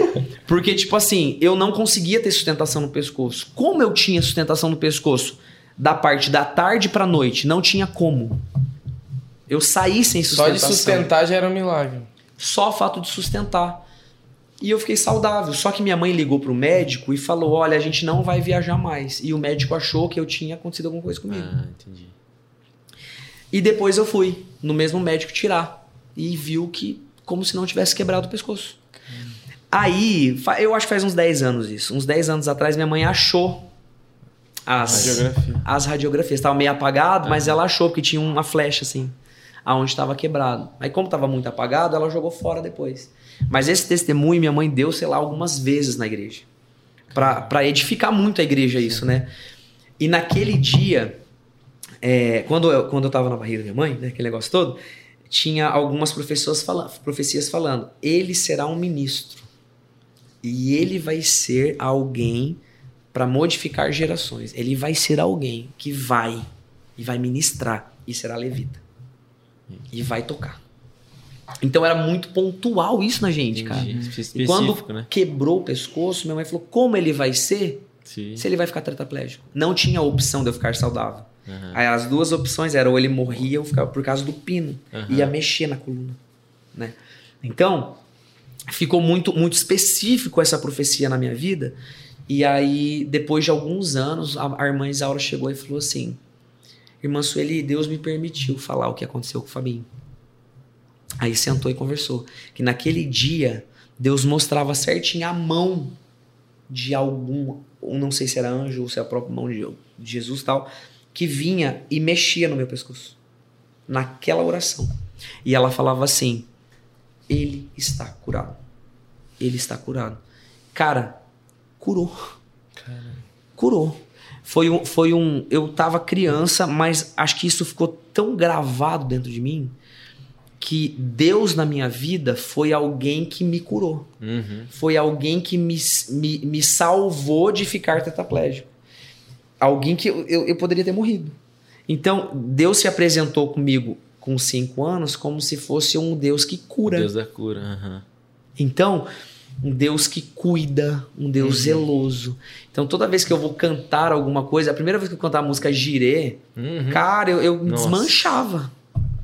Porque eu venho essas situações na minha cabeça, tá ligado? O Senhor é um Deus presente, é um Deus que não deixa faltar nada. O Senhor é um Deus provedor e ponto final.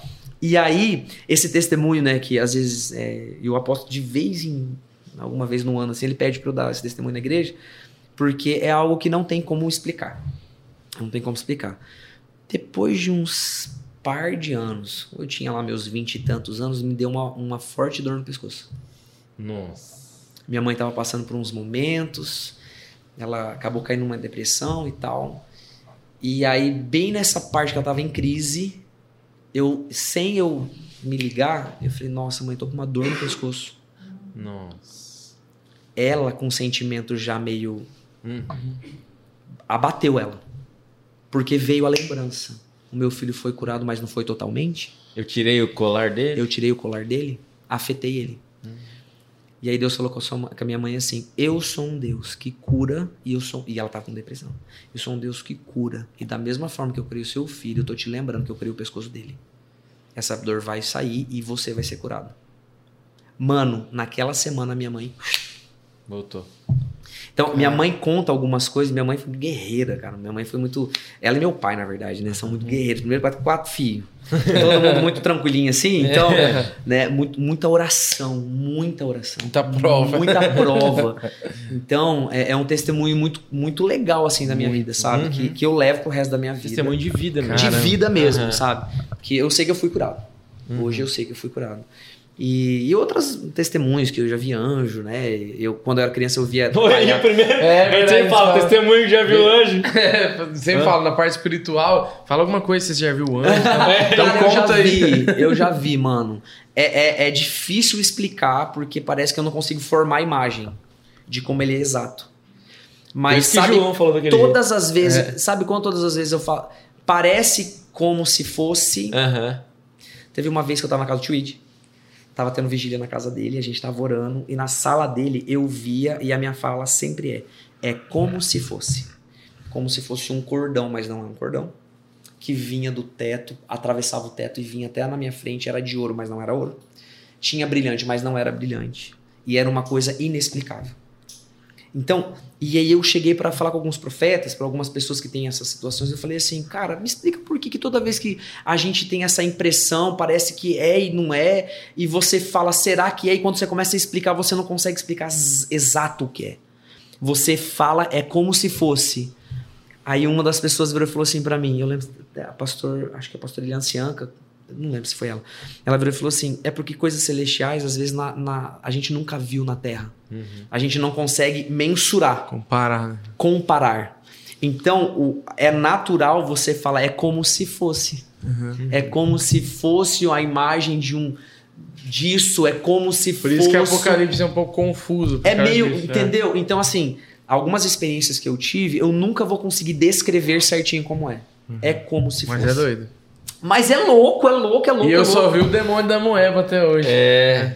Eu vi demônio também. Nossa, mano, demônio eu vi bastante. Mas anjo não muito, não. Mas eu já vi umas duas ou três vezes. Agora, demônio, Deus me livre guarde.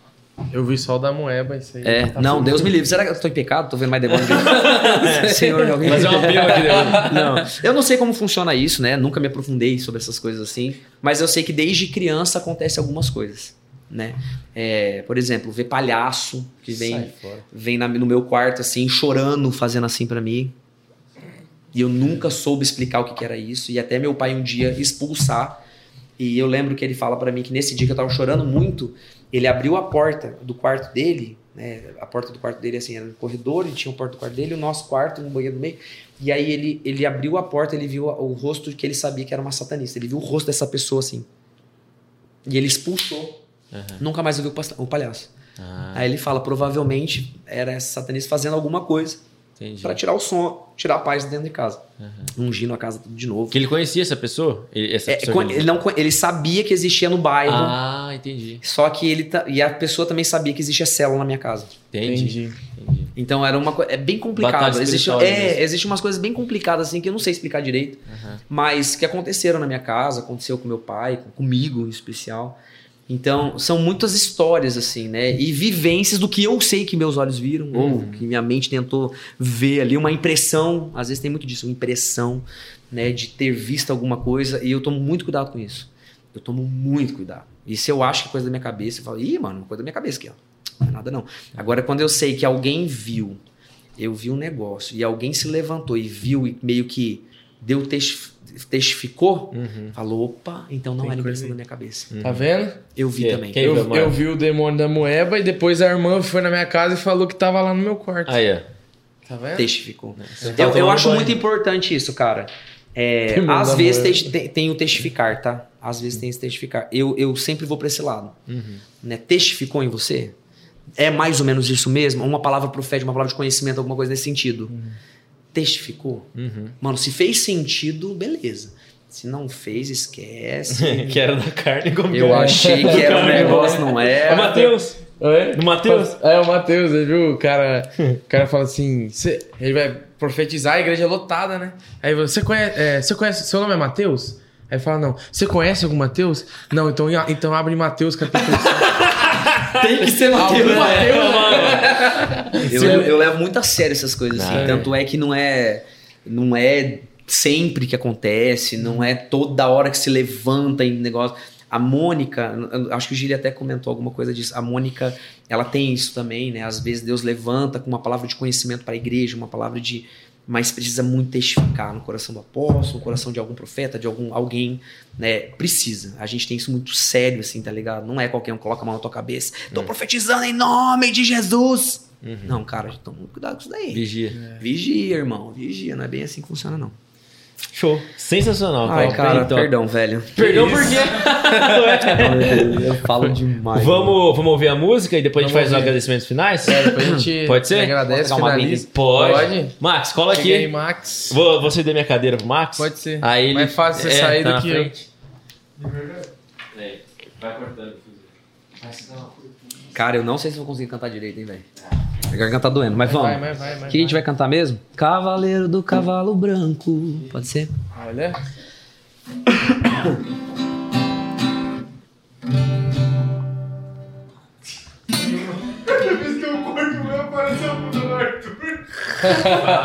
Vê, dá Mi menor. Cuidado, hein? Mi, é, mi menor. Eu só vou fazer o Cavaleiro do Cavalo Branco. Cava, cavaleiro do Cavalo Branco. Cavaleiro do Cavalo Branco. É, tá aí, Mi menor?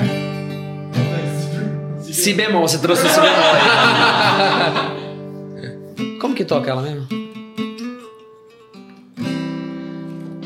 Príncipe da paz. É isso aí. Isso, lembrei. Pronto.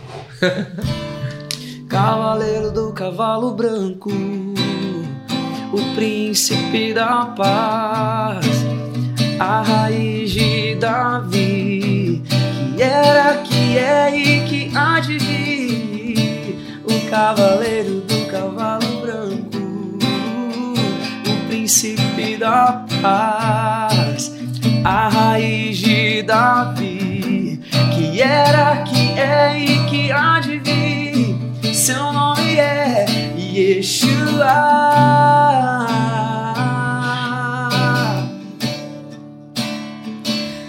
Yeshua.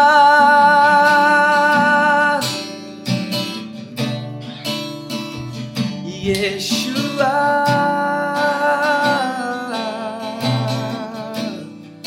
É isso aí. Aê. Dá uma pra galera. Já foi? Ana, se tiver mais, se tiver mais. Essa aí você que escreveu. Essa, não, essa daqui a gente é, um- é uma construção, né? Então, cada um faz uma parte, a gente foi juntando. Essa música é muito boa. A primeira vez que a gente cantou na conferência da nossa igreja, cara, foi um mover muito grande, muito grande mesmo, né? Uma música muito boa que, que é que, que nem eu falei, né? Uhum. Se a gente parar pra sentar e falar assim, cara, vamos, vamos ouvir ela mesmo, vamos produzir ela. Eu acho que é uma música que tá no coração de Deus aí pra gente aí, a gente vai esse ano é um projeto, né, Max? Tem mais, tem mais aí que você lembra de cabeça? Porque eu, Cara, eu, minhas músicas, eu não, não lembro de lembro. nenhuma. Quer fazer o começo daquela? Qual que é a outra? É a Quem é esse que esses dias aí tem o céu claro? No refrão ou não? Ah, é, pode ser. Faz, ser? solta mesmo. vai. É. Ó, aí, galera. É chique. Como que é? Quem é este que em seis dias criou o mundo? Quem é este que em outros três se refez? Quem é este que com sua voz o mar se abre? É o Senhor.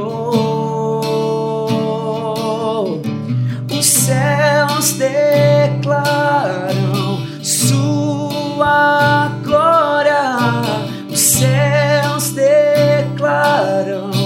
as obras de tuas mãos. Os céus declaram sua glória. Os céus declaram as obras de tuas mãos. Ó, meteu-lhe um velho. Cara, eu tô ruim de voz, mano. Ô, a gente louco, veio, mano, canta a bem, gente mano. veio de uma semana muito pegado, mano, muito pegado. Mas acho que deu, deu pra dar uma. isso? Deu pra... Ô, louco, top demais. Ah, glória a. Deus. Então, agora só falta, né, o pessoal convidar pra vir cantar aqui no, no MJ essas músicas aí. Vocês pô. têm que ir lá também, mano. Vamos Bora, convidar. bora, né? Vai lá. fazer uns esquemas assim? Bora. Vocês vão, mano? Claro que a gente Demorou, vai. então. Aí. Vai ser uma honra. Pior, né? A gente foi no, no- tá, como eu falei, no SDA, né? Eu fui uma vez lá, que o Rodolfo Abrantes veio aqui, faz Cara, aquele anos. dia tava absurdo. É, faz um tempo. Tava um absurdo. Eu nunca vi aquela igreja, tava com medo de cair, mano. Lotada. E tem uma parte que ela, é- ela Se é chega o bombeiro, suspensa, né? chega o bombeiro lá, Mano, prende eu, eu lembro que eu tava no altar, tinha um monte. Você tava? Você tava no dia do, do- Ah, não, você tava no outro dia, né? Cara, aquele dia tava absurdo, muita gente. Tava muita em gente. cima do retorno. É isso mesmo. Vocês estavam lá então? Lotado. Eu não tava. Não, eu fui, só que eu não consegui entrar. Não, Também, eu fui, fui eu, eu e o Felipe Bice, mano. A gente foi, ficou, aí tava Nossa. muito cheio. Você entrou, você tava Aí eu- dentro. Aí eu assistiu num telão que fizeram. Ah, ela lá embaixo, é lá verdade. embaixo. É verdade. Rapaz, tava absurdo aquele Mas é isso aí. Top. Fabinho, Que obrigado, isso. cara, pela presença. Valeu demais aí Prazer conhecer você. por Você é um cara muito Cara, gente boa. eu, eu É, espero cara, ganhou a gente, o Max coisa. também. por... Valeu, Max, Pô. também pela presença, Max é participação cara, especialíssima. Já aqui. conheço o irmão, agora conheço o Max. É. É isso aí. Família toda. É, eles são muito iguais, só pra São. deixar claro isso aqui. Ele Cara, toca também, seu irmão? Tá aprendendo Bateria. a tocar bateria. Tá boa. Tá no processo. O Max toca tudo, mano, e toca muito bem. Toca. Ah, o Max direto tocava aqui também, né? A galera do, da região sul, né? Sempre tava aí com. É, com o Dinho e tal. O Di... Cara, o Dinho é zica. É, o Dinho é Cara, ele irmão era, do... meu ami... ele era meu aluno, cara, o Dinho. Seu aluno? Eu dava aula pra ele, o Dinho. Aí. Ele é fora da curva, o Dinho é, é Dinho é top. e o, o irmão dele é o, o Samuca, né? Samuca da Presteriana. Presidente Central. É. Aí eu fui lá Samuca com o Samuca é o ministrar. Não, o Samuca é o pastor da, de adolescentes da Presteriana Central. Exatamente. Eu É, sou o cara um mais. Velho, eu sou o cara mais desligado do mundo que existe. eu Cara, não conheço nome é- de ninguém. Não, falar né? nome eu já não lembro. Meu Deus do O céu. Samuca é fantástico. E ele, e ele tem outro irmão também, que é o Elton, que tá lá, acho que tá lá com o Samuca também agora. Então, é. São é- três bem parecidos. Quantas pessoas são? Eu não sei quantos são, irmão. E eu falei três. Quando eu fiquei sabendo, eu falei, oito, velho. Oito irmãos. Eu Cara, conheço não tem o Dinho, TV, não. o Samuca, um irmão dele que eu fui ministrar lá e acabou tá, Eu acho que é tava o lá Elton. junto. É. Será que é o Wellington? Pode ser. Que ficou internado por causa do É, Covid? eu Tá, acho que eu foi acho ele. que foi ele. Israel. Ah, então, ah, é o Israel. Então já não é. Tem muitos. Tem, tem o Elton Não, também, porque o né? Wellington é o Dinho. Ah, mas tem um que trabalhava com, trabalhou comigo no Nós Brasília, agora eu não vou O. Odio achou que era 9, mas o Wellington é o Dinho? Ah, não vou ser, não vou lembrar. É verdade. Ele achou que era 9 irmão, mas o Wellington e o Dinho é, É o a mesma mesmo. pessoa. Ah, é. Por isso que é oito. É verdade. Cara, eles são fantásticos também, viu? Verdade. E mandar um abraço pro Pedro, meu parceiro, estudou comigo aí a vida inteira. Eu, quando eu convidei o Fabinho, falei assim: é primo do Pedro, né? Porque ele já, ele já assistiu do Gile, lá da Batista. Ele é. o, pai, o pai dele é o pastor da, da Batista da Glória de Maringá, É. né? Pedro da é família. fantástico. Valeu, Pedro. Pedro é meu é irmão, mano. parceiro. Pedro é de casa. Pedrinho é. É meu primo. Literalmente. Não, mas é meu primo chegar, tá ligado, É. né? Tá em Nós. casa mesmo. É Isso aí. E agradecer você que chegou até aqui. Vamos pensar na hashtag. É aquela do É, boi? hashtag ou boi bravo, boi touro bandido. Boi bandido. É, touro mecânico. ótimo. Vai pôr tudo de touro, É. é. Se você-. Só coloca a hashtag tá se, você, certo. se você assistiu até aqui pra gente saber que você é assíduo até o final, coloca aí hashtag boi bandido. Boi bandido. Quem já saber. Boi você- tatá. É, e se você tá pulando só pra ver as partes, tem um momento aqui que eu tô falando de um negócio, cara, de um É, touro. É por causa disso que eu tô falando. É, Você verdade. tem que, é, Tem que voltar tudo, inteiro. Se converte primeiro e depois assiste tudo. É verdade. E agradecer a galera do Gente Boa, eu não falei no começo. Verdade. Mais uma vez patrocinou esse episódio e mandou. E hoje tem só uns salgados tops, hein? Ah, é? O Neto Ó, mandou uns diferenciados pra nós hoje, hein? especial. Então agradecer de novo. tem patrocínio. É, você acha Vocês que- são Ó, outro diferentes, velho. patrocínio aparecendo aqui, ó. Logos Decor. Logos Decor. Sign Log. É, senão-. Agradecer então, ó. Neto, gente boa, Logos. Decor. Que é... Fala aí, Gil, faz empre- o merchan da sua empresa? A Logos Decor, então, é uma empresa de decoração aqui de Londrina. Ela é uma filial né, da, da Sign Logos, que é a outra empresa que a gente tem que decora a empresa, então, comunicação visual. caras e são essa de diferentes. decoração.